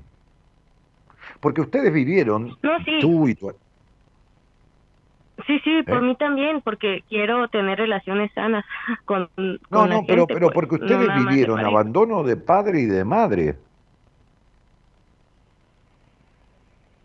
Es decir, el abandono emocional no solo fue de tu padre, sino también de tu madre. ¿Cuánto tiempo estuvo tu madre con ese hombre? Mm, 17 años. Perfecto. Tu psiquis tu aparato psíquico, el aparato psíquico de un niño, se forma y se afecta en los primeros 9, 10, 11 años de vida. O sea, tú tenías un padre que era maltratante, destratante, claudicante, encerrador, castrador, este, eh, lo que quieras de todo eso, y tu madre lo sostuvo. No se trata de que le culpes a tu madre ni a tu padre, se trata de que entiendas que hubo abandono de parte de los dos cuando tu padre destrataba y maltrataba y te juzgaba de puta a ti y a todas las mujeres, tu madre sostenía eso. La, la, postura de tu madre era, para el inconsciente de la niña, de ti, de tu hermana, este es el hombre que yo elegí como modelo de hombre. Y aquí está, y lo sostengo. Entonces, tu hermana repitió la historia, abandonó a sus hijos igual que tu madre. No importa si los dejas en manos de otro o si los tienes contigo, igual los abandonas. Porque tú creciste con tu padre y con tu madre y estabas siendo abandonada por los dos. Abandonada emocionalmente, con violencia, con, con, con malos tratos, con intolerancia, con prejuicios, con todo esto que venían de tu padre y de tu madre. Sí. ¿Me comprendes? Sí. A ver, si yo tengo un hijo contigo y yo le pego a mi hijo todo el tiempo y tú te quedas callada, pues tú eres cómplice mía, ¿lo entiendes? Claro, sí, sí, sí, perfectamente. Bueno, bueno, aunque tú no le pegues, tú no le pegas, tú no, le, no lo castigas, no nada, pero yo todo el tiempo, día por medio, le pego, qué sé yo, le pego, le doy el castigo Acá hay un dicho, acá hay si tú no haces nada, si tú no haces nada, eres cómplice mía. Sí, el dicho dice, tanto peca el que mata la vaca como el que le agarra la pata. Claro, evidente. Por supuesto. Sí. Aquí decimos el que calla otorga. Entonces, definitivamente, esto no tiene que ver con tus sobrinas, que, está muy bien que hagas lo que pueda por ellas y todo lo demás, pero aquí hay que, a la que hay que reparar, resolver, arreglar, eh, eh, ¿cómo te puedo decir? Este, este, sanar, que es la palabra exacta, es a tu niña, no a esas niñas. A esas niñas está bien por consecuencia, pero, pero es a tu niña. Y tu niña está afectada como si fuera eh, que todo sigue igual, como si estuviera tu padre ahí, tu madre ahí, y siguiera la misma, la misma historia. No, no hay nada resuelto. Y eso es lo que me urge resolver. no, está bien. Me parece, me parece lógico. Este, este, porque, porque fíjate, qué simbólico, ¿no? Este, este, casi te matas y, y, quedaste dura de tu cuello, porque tenías una sola manera de mirar la vida. Como si no tuvieras amplitud de visión, ¿me entiendes? Eh, es decir, claro que cuando tú tienes amplitud de visión, eh, cuando tú puedes girar el cuello hacia la izquierda, casi cerca el mentón de tu, de tu hombro izquierdo, y luego girar a la derecha, ¿no? Esto, porque tienes bien tus vértebras. Está bien. Pero si, si tu conducta es rígida, como fue la de tu padre, y esa es tu conducta, entonces, no importa que puedas mirar a la derecha y a la izquierda, la parte emocional está llena de rigideces. Por eso justamente te afectaste esa parte del cuerpo. Mm. Entonces, esta, esta manera de ser de tu padre y de tu madre te quedó incorporada. Por eso la intolerancia que tienes. Hace poquito platiqué de esta intolerancia tan fuerte que he sentido últimamente más. O sea, porque no recuerdo haber sido tan intolerante como estos últimos meses. Y me dijeron que era mi ego. Que es mi ego, que lo tengo muy elevado. Mi ego. Ay, ah, sí, claro. tienes un ego muy tienes un ego muy elevado. Está, a ver, ¿de dónde está el ego elevado? Si tienes melancolía, enojo muy fuerte, falta de libertad, sexualidad horrible, abandono, este, ¿de, dónde tienes el ego? Tienes el ego por el, por ah, escucha, cuernos, escucha. Tienes el ego por el tercer subsuelo. ¿Quién fue el pelotudo que te dijo que tienes el ego muy elevado? Algún boludo, alguno que no sabe nada. Un sacerdote. ¡Bah! Me cago en Zeus. Justamente un sacerdote. ¿A qué mierda fuiste un sacerdote? A buscar un padre que te, que te dé consejo porque el tuyo no te lo dio. No, me estaba confesando. No, mi hija, eso no es, no, es para hablarlo con un sacerdote. Sí es para hablarlo con un sacerdote. Oye, yo puedo hablar con un sacerdote amigo mío que, que, nos casó, que, a mi mujer y a mí, que hizo el casamiento, y lo conozco desde que se ordenó sacerdote, y Roberto es un canchero total, y puedes hablar de cualquier cosa con él, y es un divino, pero no es el 80% de los sacerdotes que van con la culpa y con tu ego y que tienes que hincarte hacia la vida y ante Dios y pedirle perdón por esta ira, porque es un pecado este, este, eh, eh, tremendo la ira y la violencia, ¿no? Es decir, mándate a cagar, sería, ¿no? Tú y el Evangelio, pero vete, vete este, a tomar por culo, como dicen en España, ¿no? Este, no, un sacerdote, ¿qué, ¿qué, ego tenés vos? ¿Qué ego tenés vos si tenés una falta de confianza? Si siempre crees que sabes menos de lo que sabes en verdad, crees que tienes menos capacidad de la que tienes. Tú eres una subestimada por ti mismo, yo lo sé, yo lo sé. yo lo sé. Sí, eso es otra cosa que a mí me enfurece mucho. ¿Cómo? Eso es otra cosa que me enfurece mucho. O sea, no tener esa autoconfianza por ejemplo, no pongo mi salón porque me da miedo regarla. Y, y es algo que sí tengo ganas de poner Querida, querida, querida muchacha, querida muchacha mexicana, ¿de dónde carajo quieres sacar confianza? Dime, ¿de dónde cuernos? ¿De dónde vas a sacar confianza con esa crianza? ¿De dónde? ¿Entiendes? Si, si, si es una crianza destructiva de, de, un, de una sana potencialidad de confianza en ti misma de, desde no permitirte hacer nada y, provocarte inutilidad hasta los 24 años, ni, lavar ni trapear, que tú lo dijiste, hasta decirte que sos puta y, como todas las mujeres. ¿De dónde quieres sacar confianza? ni siquiera en el sexo, ni confianza en el sexo. No, sí, en el sexo sí hay mucha confianza. sí, sí, eso es lo que tú crees. Y eso no es un tema que yo pueda hablar en público. no... Mira, mujer, mira mi vida, escúchame. Es imposible que tú tengas una sexualidad sana. Listo. No importa lo que tú creas. No importa que crees que eras, eres la Matajari. No importa que crees que, que, que, que, creas que eras Cleopatra. No, importa. No, para tanto, pero sí lo he disfrutado. O sea, sí, por ejemplo, mm, hay veces que yo me pregunto cómo hay mujeres que no conocen el orgasmo. Y, y bueno, sí, hay temas que no se hablan en, público, pero...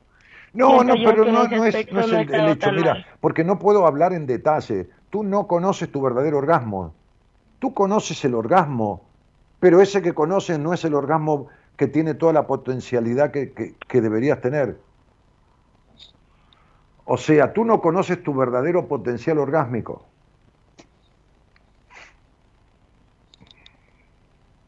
Mira, yo te voy a decir una sola cosa. En uno de mis libros yo escribí sobre la histeria femenina y bueno, todas estas cosas. Eh, eh, escribí sobre, sobre muchas cosas sobre la mujer, en un libro que se llama Mujer Plena, que incluso lo recomiendo para que lo lean los hombres, en la tapa digo, un libro para mujeres que deberían leer los hombres, para que se, enteren de qué se trata una mujer, porque el 80% de los hombres no tienen ni idea de lo que se trata una mujer. muy bien. Entonces, este, este, y en ese libro yo hablo de, la histeria, ¿no? De la histeria, pero no de la histeria científicamente, porque yo escribo, escribo mis libros como, prácticamente como hablo, en un lenguaje comprensible, coloquial, cotidiano. Sí, común, común. Bueno, entonces, este, entonces digo que divido a las mujeres, este, que la histeria, digo en un momento, digo en el libro, que la histeria este, proviene de la historia de, esta mujer, ¿no? Este, y que entre, entre la, y, esto me pasó cuando estaba escribiendo el libro, ese párrafo, fue, muy notorio, ¿no?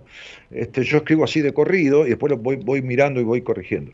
Entonces puse, la histeria viene de la historia. Entonces cuando miré la palabra histeria y miré la palabra historia, me di cuenta que hay una sola letra que se diferencia entre las dos. Es la letra O. Histeria, historia, ¿no? Histeria, historia. En vez de la E está la O.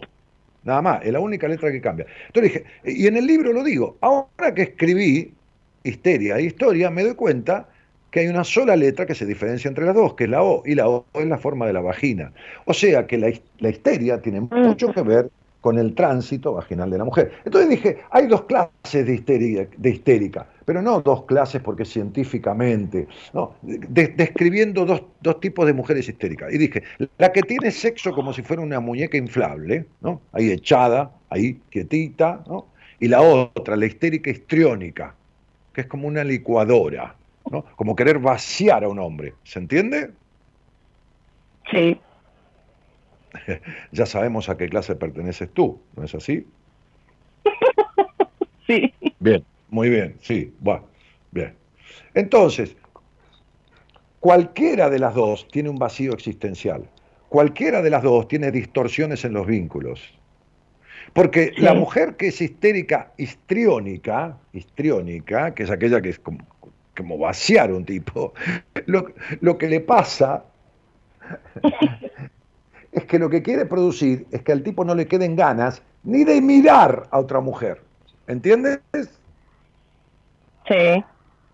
Claro, porque esto está reflejado con el abandono del padre. Pero bueno, mira, mira, ¿sabes qué pasa, mujer? Yo vivo diciendo esto, ¿no? Este, mira, un día yo estaba en terapia eh, este, con, con, mi segundo terapeuta, yo tuve dos terapeutas, un hombre durante algún tiempo y luego una mujer. Este, y los dos bien diferentes, ¿no? Bien.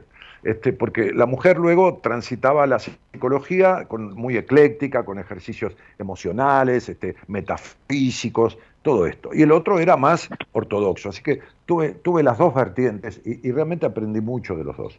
Y un día, conversando con, mi segunda terapeuta, que era docente también, este, este, dentro del área de la psicología era docente y, y pertenecía al Tribunal de Disciplina del Colegio de Psicólogos, una mujer muy encumbrada dentro de, de, su, profesión, este, me dijo, el 80% de los, de los profesionales que, que, se reciben este, saben menos que vos. dije, ¿cómo me decís eso? ¿Y cómo no te lo voy a decir? Si vos tenés años de terapia encima que te han enseñado y te han formado, este, y lo que importa no es la información de un profesional, sino la formación. Y el 80% de los profesionales que salen de las universidades no se formaron como personas, no resolvieron sus cuestiones. Entonces lo único que tienen es información. Entonces, yo te digo que vos no conoces de verdad y plenamente tu sexualidad. Y que tu sexualidad tiene que ver más con el vínculo con el otro que contigo mismo. ¿Entiendes? Más con buscar una reacción o un condicionamiento hacia el otro que, que, contigo misma. Porque el vacío tuyo, por más sexualidad que tengas y por más orgasmo que tengas, sigue existiendo. Y ese vacío está íntimamente relacionado con tu sexualidad. Sí, a ver, te lo voy a decir así, te lo voy a decir así para que lo entiendas, porque para que lo entiendas intelectualmente, porque no te va a servir para nada para resolverlo, porque no puedes entrar dentro de tu psiquis ninguna mujer que tiene melancolía o vacío existencial puede tener, tiene una sana sexualidad. ¿Listo? ¿Lo entiendes? Lo entiendo. Muy bien. Quiere decir que si yo atiendo a una mujer y le hablo del vacío existencial o de, una, de, un, de un mayoritario estado melancólico, yo ya sé que su sexualidad no es la verdadera. Yo ya sé que tiene limitaciones. Yo ya sé que no conoce su verdadero potencial sexual, que no lo ha desplegado nunca. ¿Está claro? Ay, se cortó un poco, pero... Está claro, o sea, no, te decía que, que cuando hay melancolía o vacío existencial es imposible que haya una sana sexualidad porque está conectada una cosa con la otra.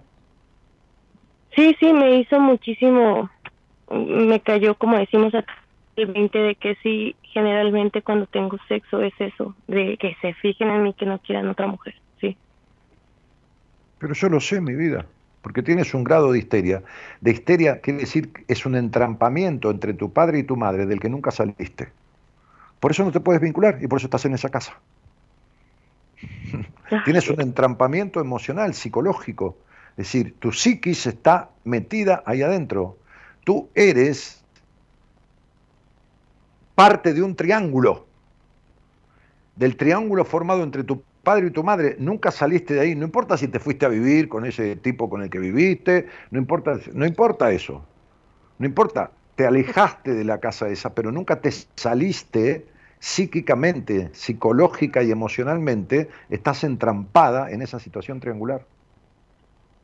Y sabes, ni siquiera cuando me fui a vivir con él me llevé todas mis cosas. No, lógico, por supuesto. Seguro. Sí, como que muy en el fondo sabía que iba a regresar. Sí.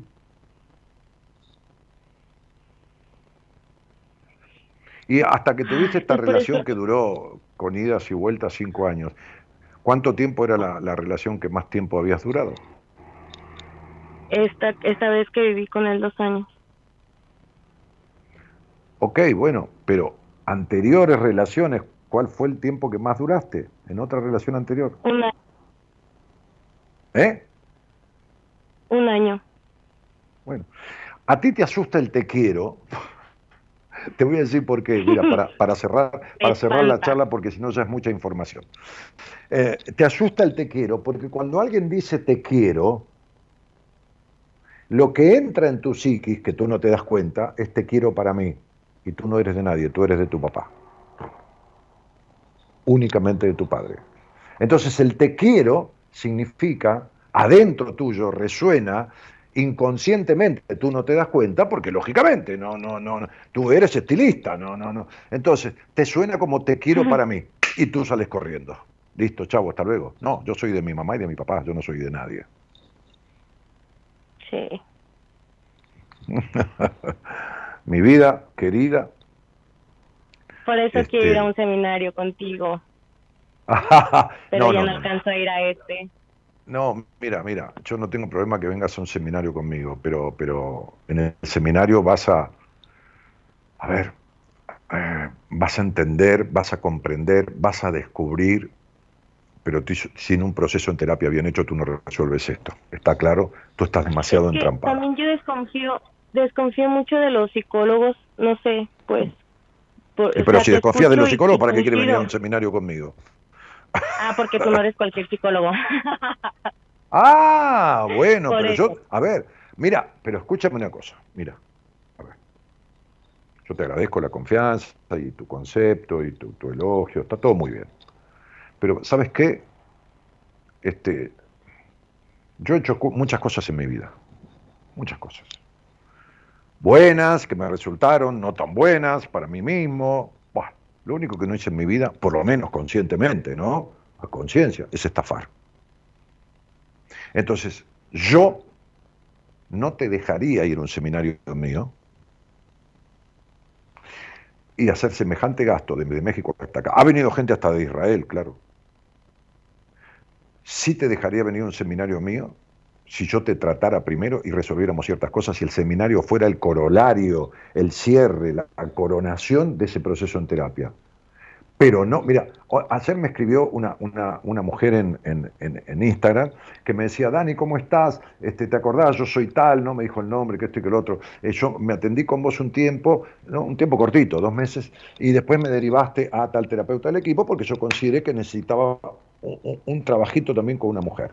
Y en aquel momento yo quería hacer el curso de numerología y tú no me dejaste, me dijo. Yo le dije, no te voy a dejar, yo no te aconsejo, haz con tu plata y tu dinero lo que desees, pero yo no te aconsejo y ni te sugiero que hagas ese curso, porque vos no vas a poder comprender, le dije, acabadamente todo lo que yo enseño en el curso. No estás en condiciones, primero tienes que resolver ciertas cuestiones. Entonces, si tú me dijeras, mira, Dani, yo voy a ir a un seminario en, en, en, en, qué sé yo, en febrero del año que viene, yo te diría, Mira, hazlo, si es lo que quieres, hazlo, porque no te va a hacer daño ni nada, pero nunca vas a aprovechar ese seminario ni va a terminar de resolverte estas cuestiones. Tú te das cuenta cómo, como decía mi padre, le esquivas el culo a la jeringa, ¿no? Porque estás buscando, con toda la confianza que me tienes a mí, hacer un seminario, que te va a costar un pasaje desde México y el seminario que, te- que- que no, que- que no vale el 20% del pasaje, por supuesto, pero es un montón de dinero, ¿no? Mucho menos te va a costar un trabajo en terapia conmigo, que es donde vas a resolver todas estas cuestiones. Pero tú lo esquivas, porque tienes terror de separarte de los mandatos y del lugar y de ser la otra mujer de tu papá. porque eso es lo que eres. La no, de verdad, de verdad que ahorita siento que estoy en un punto en el que me urge, eh, ¿cómo explicarlo? Estar yo conmigo, o sea, quitarme de todo eso. Quiero sanar, pues, o sea, eso es lo que yo quiero, sanar.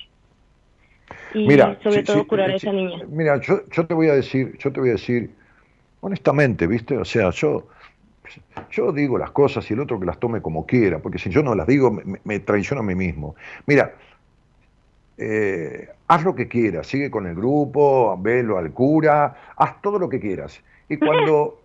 Y ojalá que todo esto te sirva para resolver todo. Pero si en algún momento te hartas de que no puedes resolver, si en algún momento vuelves con un tipo y va a ser la misma cagada que fue siempre, y te cansas y te pudres, y no sé, en ese momento te buscas una entrevista personal conmigo. Yo voy a hablar contigo y te voy a hacer describir ciertas cosas y te voy a hacer 8 o 10 preguntas fundamentales. Y de ahí ya voy a saber cómo se resuelve lo tuyo. Ahora, no con un seminario. Con un seminario conmigo vas a profundizar y descubrir y, y amorosear y acercarte a tu niña interior y fortalecer un poco la confianza en ti, pero no alcanza, ¿entiendes? De vuelta quieres estar entre medio de un grupo, porque un seminario es un grupo, para no tratar a fondo lo que hay que tratar. Te escapas, te escapas.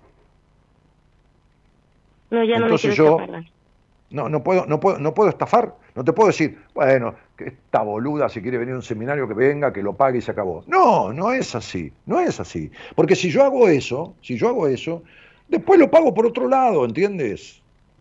Entonces, como no, no es mi interés, no es mi interés, si tengo la oportunidad, por eso cada persona que viene al seminario, salvo que sea paciente nuestra, tiene una entrevista con alguien de mi equipo que lo escucha y habla y se fija si esa persona le puede servir el seminario o no le puede servir. En otro caso uno diría, bueno, vente para aquí, paga la cuenta y listo, y que te y si te sirve, te sirve, y si no te jodes. No es así, no es así. Justo por esa razón es que no confío tanto en los psicólogos. No, pero no, pero, pero no porque, a ver, a ver, a ver, a ver. Después de haber tenido ese padre y esa madre, es lógico que tú no confíes en nadie. Pero, pero digo, este, a ver, no, es que los psicólogos, a ver, puede haber alguno que sea un estafador. El problema es que no saben, que el 80% de ellos o más no sabe, porque no resolvió en sí mismo cuestiones básicas que tiene que resolver.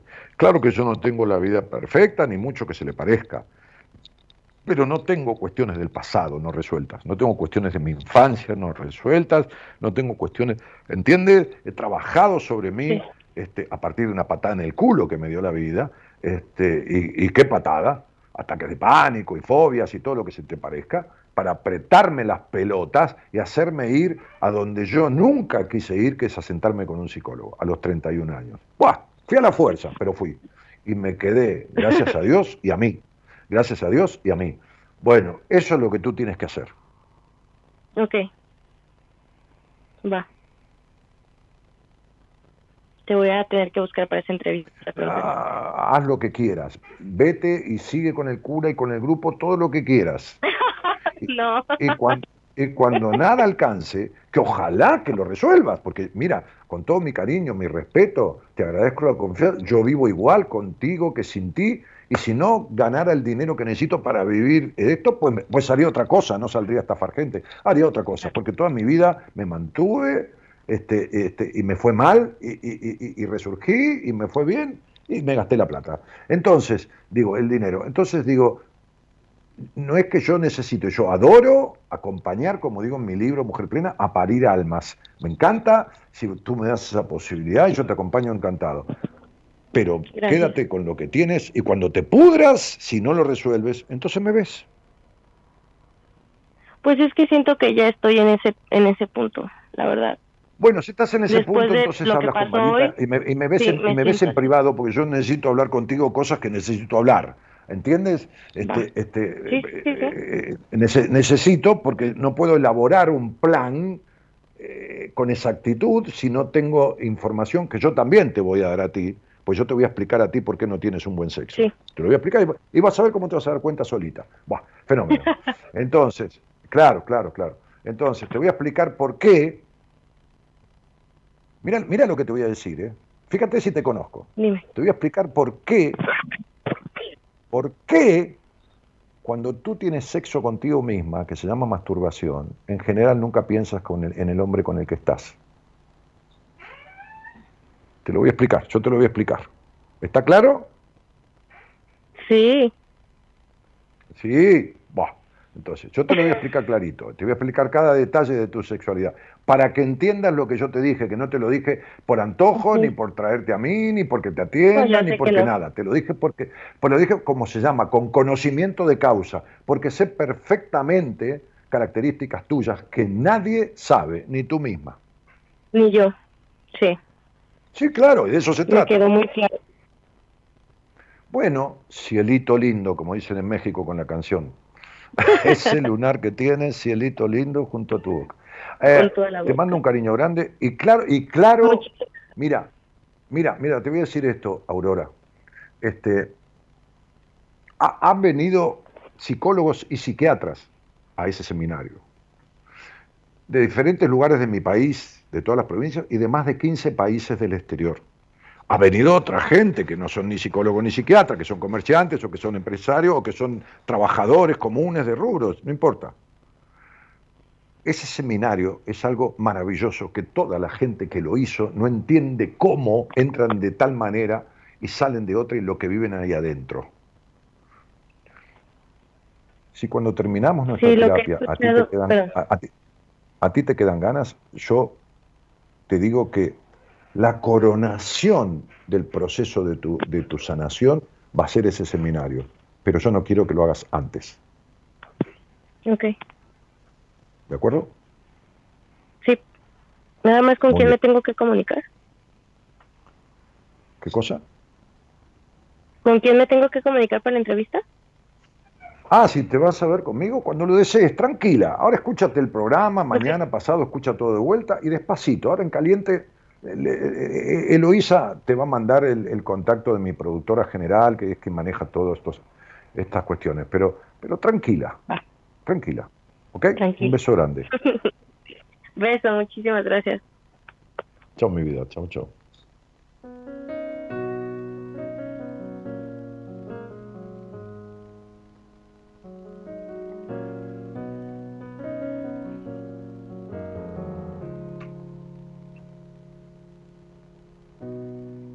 Aprender a perdonar, sabes, con heridas graves y chichones.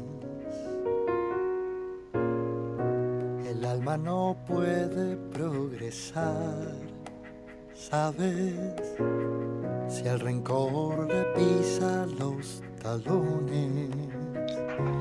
Madurar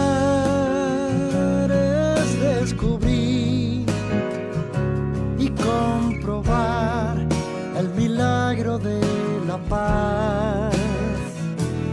Madurar es escuchar y comprender la verdad de los demás.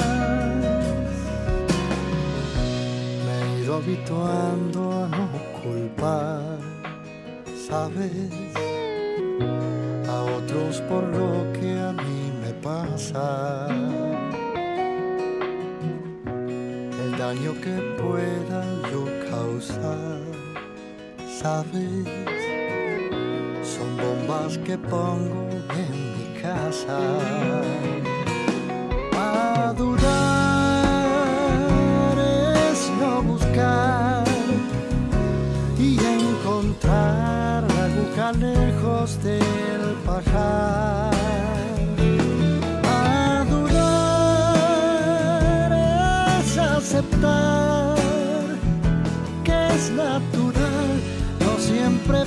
podemos acertar.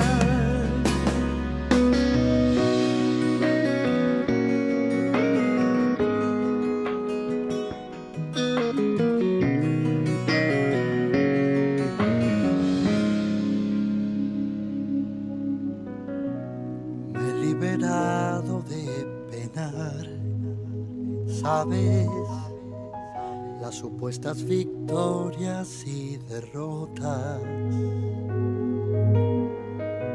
Me he ido aprendiendo a conformar, sabes,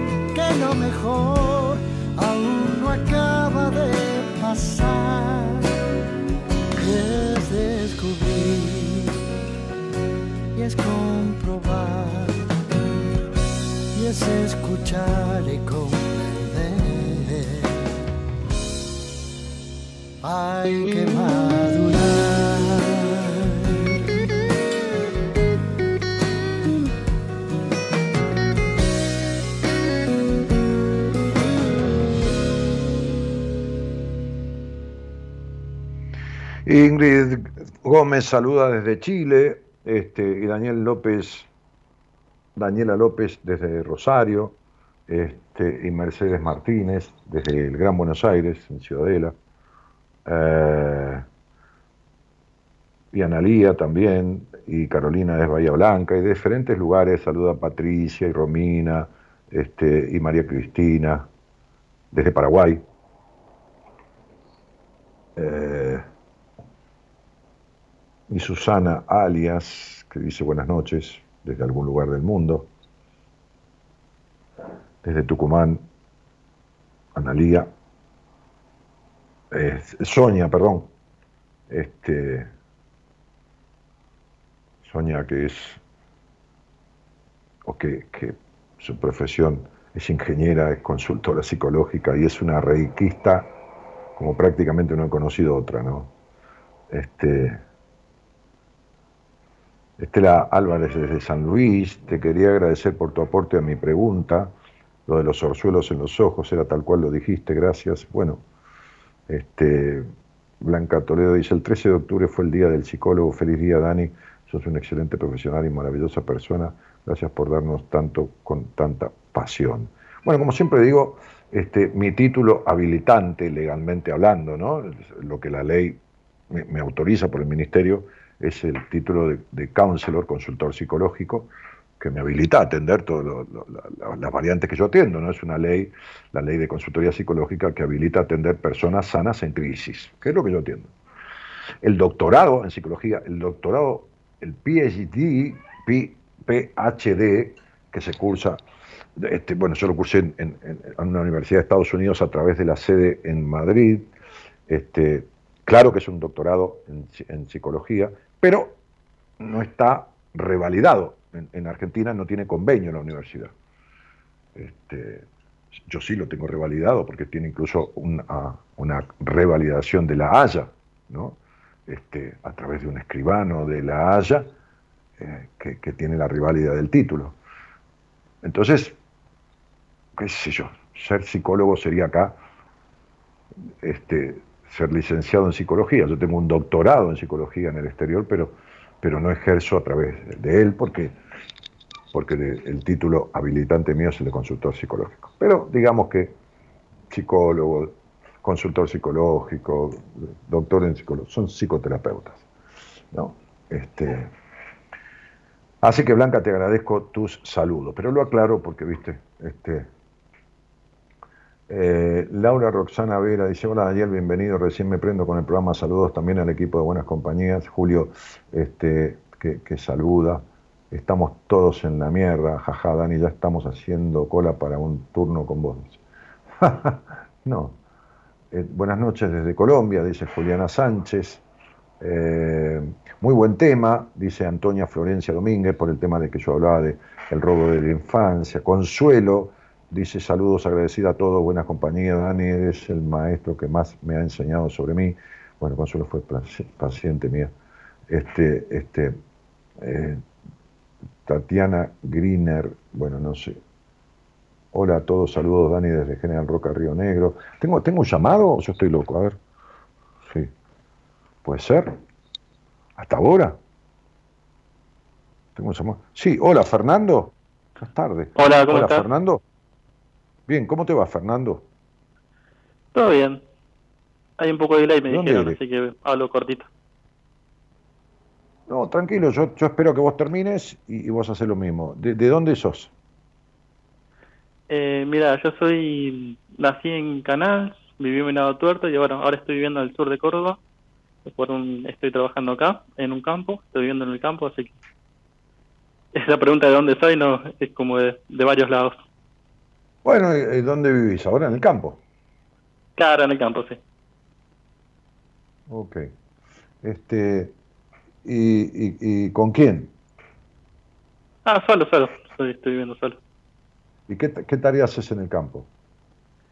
Soy agrónomo y básicamente tarea de seguimiento de cultivo. Estoy ahora proponiendo un proyecto de restauración ecológica, así que un poco combinando Ah, la, producción y la, la conservación.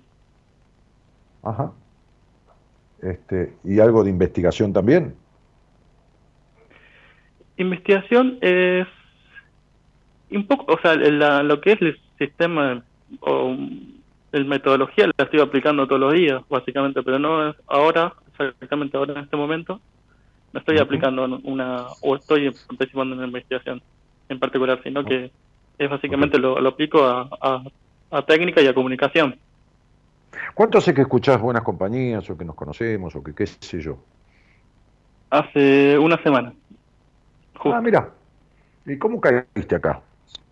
¿Qui- ¿Quién te recomendó? ¿Quién te tiene eh, bronca y te recomendó esto? Nadie, nadie me lo recomendó, pero sí fue a partir de... mm, podemos hacer la relación así, ¿no? La oyente tiene una hija, la hija hace el terapia con vos, estudia consultoría y se atiende conmigo. Ahora yo me atiendo con ella. ¿Se entendió el vínculo? Ah, hay, hay, hay una paciente mía que estudia consultoría y, o que estudió consultoría y vos te atendés con ella. Claro, yo ya me atendí y terminamos el proceso hace un mes más o menos, un par de semanas. Ajá. Y bueno, entonces ella me, me ha nombrado varias veces el apellido, bueno, Martínez, además, en un par de libros. Y bueno, yo por mi cuenta fui a ver qué, qué, qué pasaba, así que bueno, me encontré con el, con este, con este, ¿cómo se llama? Con este Programa. espacio, eh, sí. Espacio. Sí, así espacio. que nada, no, no, pude, no, no pude parar de, de escucharlo básicamente. Bueno, Fer, mira, es, es un poco tarde. Encantado de que iniciemos la conversación, pero pues seguramente a lo mejor, a lo mejor sí, porque tenés una pregunta que hacerme y si puedo te la responderé con todo gusto. Pero a lo mejor es un tema que te trae y entonces por ahí lo, lo hablamos el miércoles. Este, Mira, y- yo ¿y cuánto tengo tiempo, problema cuánto tiempo- yo Esperá, esperá, ¿cuánto Sí. tiempo estuviste con ella en, en, en, en- en- en- Mira, arrancamos alrededor de, de marzo a, Ah. a septiembre. Pero Bueno, fue muy bueno. intermitente, pues yo también estaba con muchas cosas, tenía, no tenía plata, medio como que fuimos como coordinando como pudimos. Bueno, está bien. Este, este, uno, uno, mientras vaya, va como, como pudiendo, pero va. Este, este, siempre es más positivo, más positivo que no ir. no hay peor Obvio, tarea sí, que la sí, que no se hace. un montón. Exacto. Bueno, dale, y, y- y- y contame, ¿qué onda? No, nada, así que bueno, eh, toda una revolución mía porque obviamente un lugar nuevo, un lugar eh, no tan nuevo, pero un, trabajo nuevo, eh, un un- eh, varias cosas, digamos, con mayor autonomía, eh, pero bueno, después de pasar esa turbulencia, esa cuestión eh, novedad, eh, de novedad para mí, como que entré en una serenidad estando solo, teniendo un, cierto hábito, bueno, entonces como que me volvió a esta cuestión de, de resurgir esta búsqueda, ¿no? De seguir averiguando, averiguando- cosas, eh, seguir leyendo. Así que, mm, o sea, un poco jugando con esta cuestión de, del vacío, como, comentabas antes, ¿no? De, querer eh, saber más o de querer bueno, profundizar todo lo que se fue logrando, porque justamente muchas cosas con las que hablé con ella me quedan resonando y ahora como que me hace mucho más sentido con mi pareja actual, con mis problemas eh, de vínculo, por así decirlo. ¿Tu problema, Y- tu pareja actual, No. dijiste? Claro. Ah, ¿cuánto hace que estás en pareja o de novio? Eh, estamos, es un vínculo, eh, básicamente no, como que no, no, no pusimos una etiqueta aún, pero sí, podemos decir que somos novios hace un año, básicamente. Sí, un año. Bueno, pero no conviven y si no pusieron etiqueta es porque tienen una relación este, menos que, ¿no? O sea, Claro. este, menos que una pareja y menos que un vínculo, es una relación, Claro. sí. ¿Y tenés confianza en ella? Porque vos sos un tipo desconfiado de las mujeres. Y esperaba, esperaba esas palabras. ¿Cómo es? Eh, sí, en realidad ambos estamos en ese proceso de, de profundizar, de poder eh, buscar algunas salidas con, en, en terapia ya también con nuestro terapeuta y yo con... Bueno, ahora pedí una consulta con vos, así que en noviembre calculo que voy a tener turno. Así que veremos, estamos hablaremos, un, Sí. hablaremos un poco de esta desconfianza, hablaremos un poco justamente de, de los enojos, mamita, que parece que hoy es el día de los enojos, este, Ajá. hablaremos, hablare- sí, hablaremos un poco de esta madre muy intrusiva que tuviste y de esta decepción sí. muy fuerte de tu padre, este padre muy, muy carente, muy ausente. Ausente en el sentido, de- por ahí físicamente o por ahí de la función paterna, ¿no? Pero aus- ausente al fin. Un poco niñado. Eh, ausente. Claro, claro. Bueno. Ausente. Ausente, digo, carente de una función paterna que, que, que, que por ahí para un hermano tuyo fue suficiente, pero para vos no. Esto es según como le cae a cada uno, Exacto. ¿viste? Exacto. Y, y- de esta, y de esta cuestión de improntar que tenés, ¿no? Esta, esta cuestión de, de- de salto a la conclusión antes de analizar la situación. ¿Entendés? Obvio, sí. Sí, sí. Sí, obvio no, obvio no, porque yo no te conozco, qué obvio. no, No. te conozco, pero te conozco. Entonces, Pero bueno, Digo- es justamente eso, el atípico que tengo, el tema del control y, y el sobrepensamiento también creo que... No, no, una exigencia y un gastarse la mente al pedo, ¿eh? Al pedo, ¿eh? Hay, hay un esfuerzo mental al pedo en una búsqueda Sí, estéril, un avance. que, una, una búsqueda estéril de un, de un acumular información que termina deformando, porque termina todo a medias y no resolviendo, y una, y una tendencia, justamente dos cosas que son contradictorias para vos, ¿no? La cosa de la Sí. búsqueda de la profundización y por otro lado la dispersión, ¿entendés? Como, Claro. como leer 40 libros con el culo en ocho sillas, ¿entendés? O sea, eh, ¿viste? Me explico, ¿no? Sí. Sí. Bueno, y todo eso es un obvio. alpedismo, en vez de alpinismo es alpedismo, ¿no? Porque, Ah. porque acá lo que hay que resolver son cuestiones de base que son los que te las que te ocasionan esto. No es que hay que resolver Bien. esto, es que hay que resolver Exacto. lo que te produce esto. Ahí va. Claro. Lo que te produce esto. Y esa falta de confianza, que es un poco de confianza en vos, Bien. confianza en el vínculo, y bueno, va- va- va- va- vamos a tener que hablarlo un poquito in, in- in- in extenso e in profundo, ¿no? Por eso te decía que por ahí no hace falta volver a llamar directamente en la consulta. No, si te veo, lo, lo- lo vamos a hablar, no, no, no hace falta desde ya, porque, porque vamos a hablar de, de varias cosas que, que, que- que en la radio no, no da, no se Obvio. puede, no, no se debe, no, no, no, no, no sirve, va. Este, sí, es decir, una charla sirve más que no hacerla, pe- pero, Sí. pero, pero, pero tiene un límite cuando es pública, ¿no? Lógicamente. Ah, bueno, ¿no? ok. Y sí, pero, pero, pero es lógico, Fernando, es decir, es lógico, por, por- por- tiene un límite cuando es pública porque, porque es salvaguardar también la, la intimidad del otro y, y, Claro. y- y- y, ¿cómo te puedo decir? La, la privacidad del otro, ¿no? Es decir, este,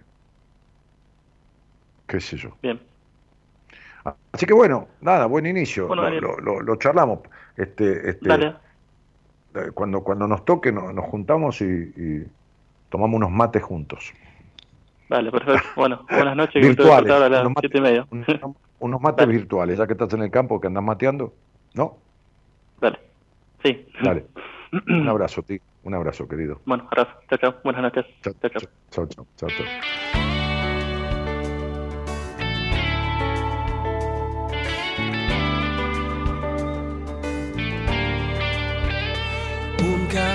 sin final que te lleva a la verdad. Tiene mil flores y piedras que cruzar. Algún día ese lugar sé que tu alma encontrará y el secreto al fin sabrás y es amar. El abismo cruzarás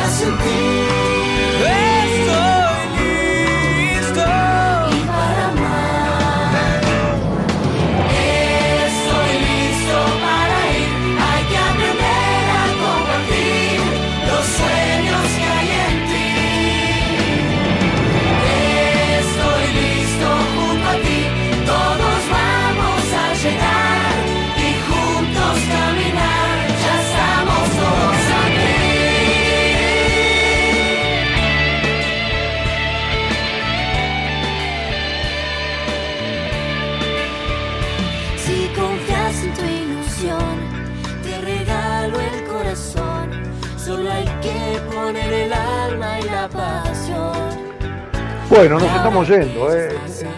El, programa me gustó porque eh, tuvo, charlas este, este, jugosas, ¿no? Este, la, de, la, de Aurora, esta, esta mexicana de Jalisco, este, y la de Fernando, ¿no? Este, este ingeniero agrónomo. Eh, me parece que ambas este, charlas están eh, en línea con esta apertura que, o esta charla improvisada de, apertura este, que, yo me había propuesto hacer sobre, sobre este, la infancia robada, ¿no? La infancia robada. Porque fíjense que, que muchas de las cosas que yo dije que podían suceder cuando había habido una infancia robada, este, eran características tanto de, Aurora, con todo lo que hablamos, este, y, de Fernando, con lo poquito que, pudimos este, conversar. Poquito pero puntual. así que bueno, en la, operación técnica el señor Gerardo Subirana, que además musicaliza este programa el hombre. ¿eh?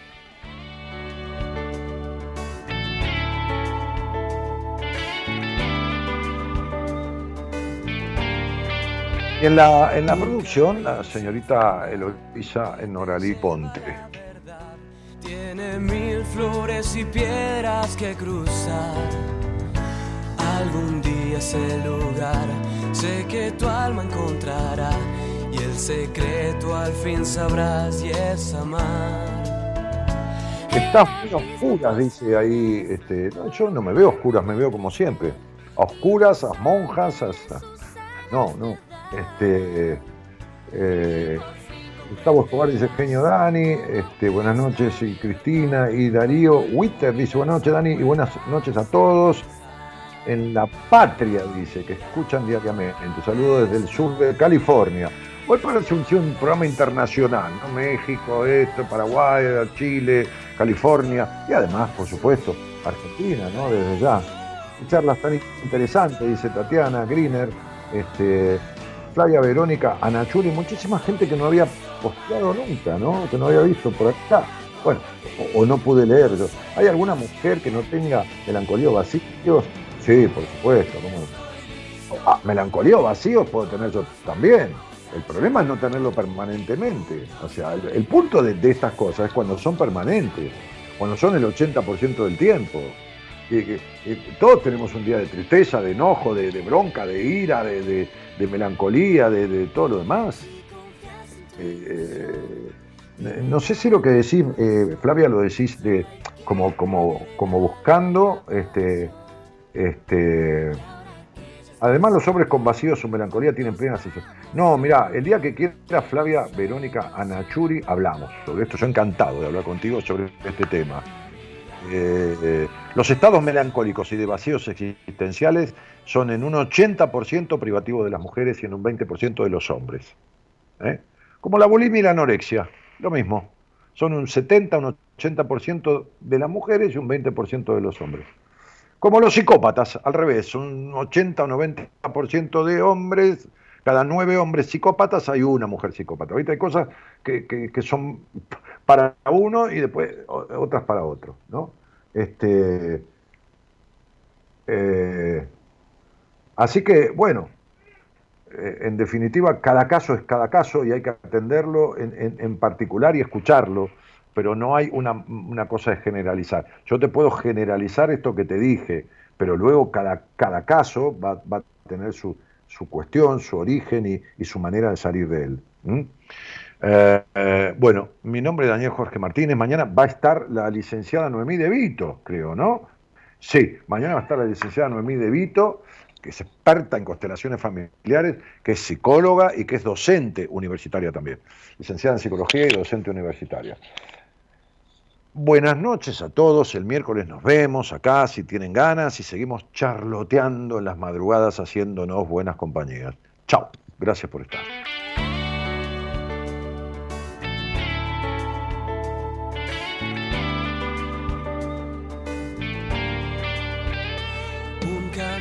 sin fin.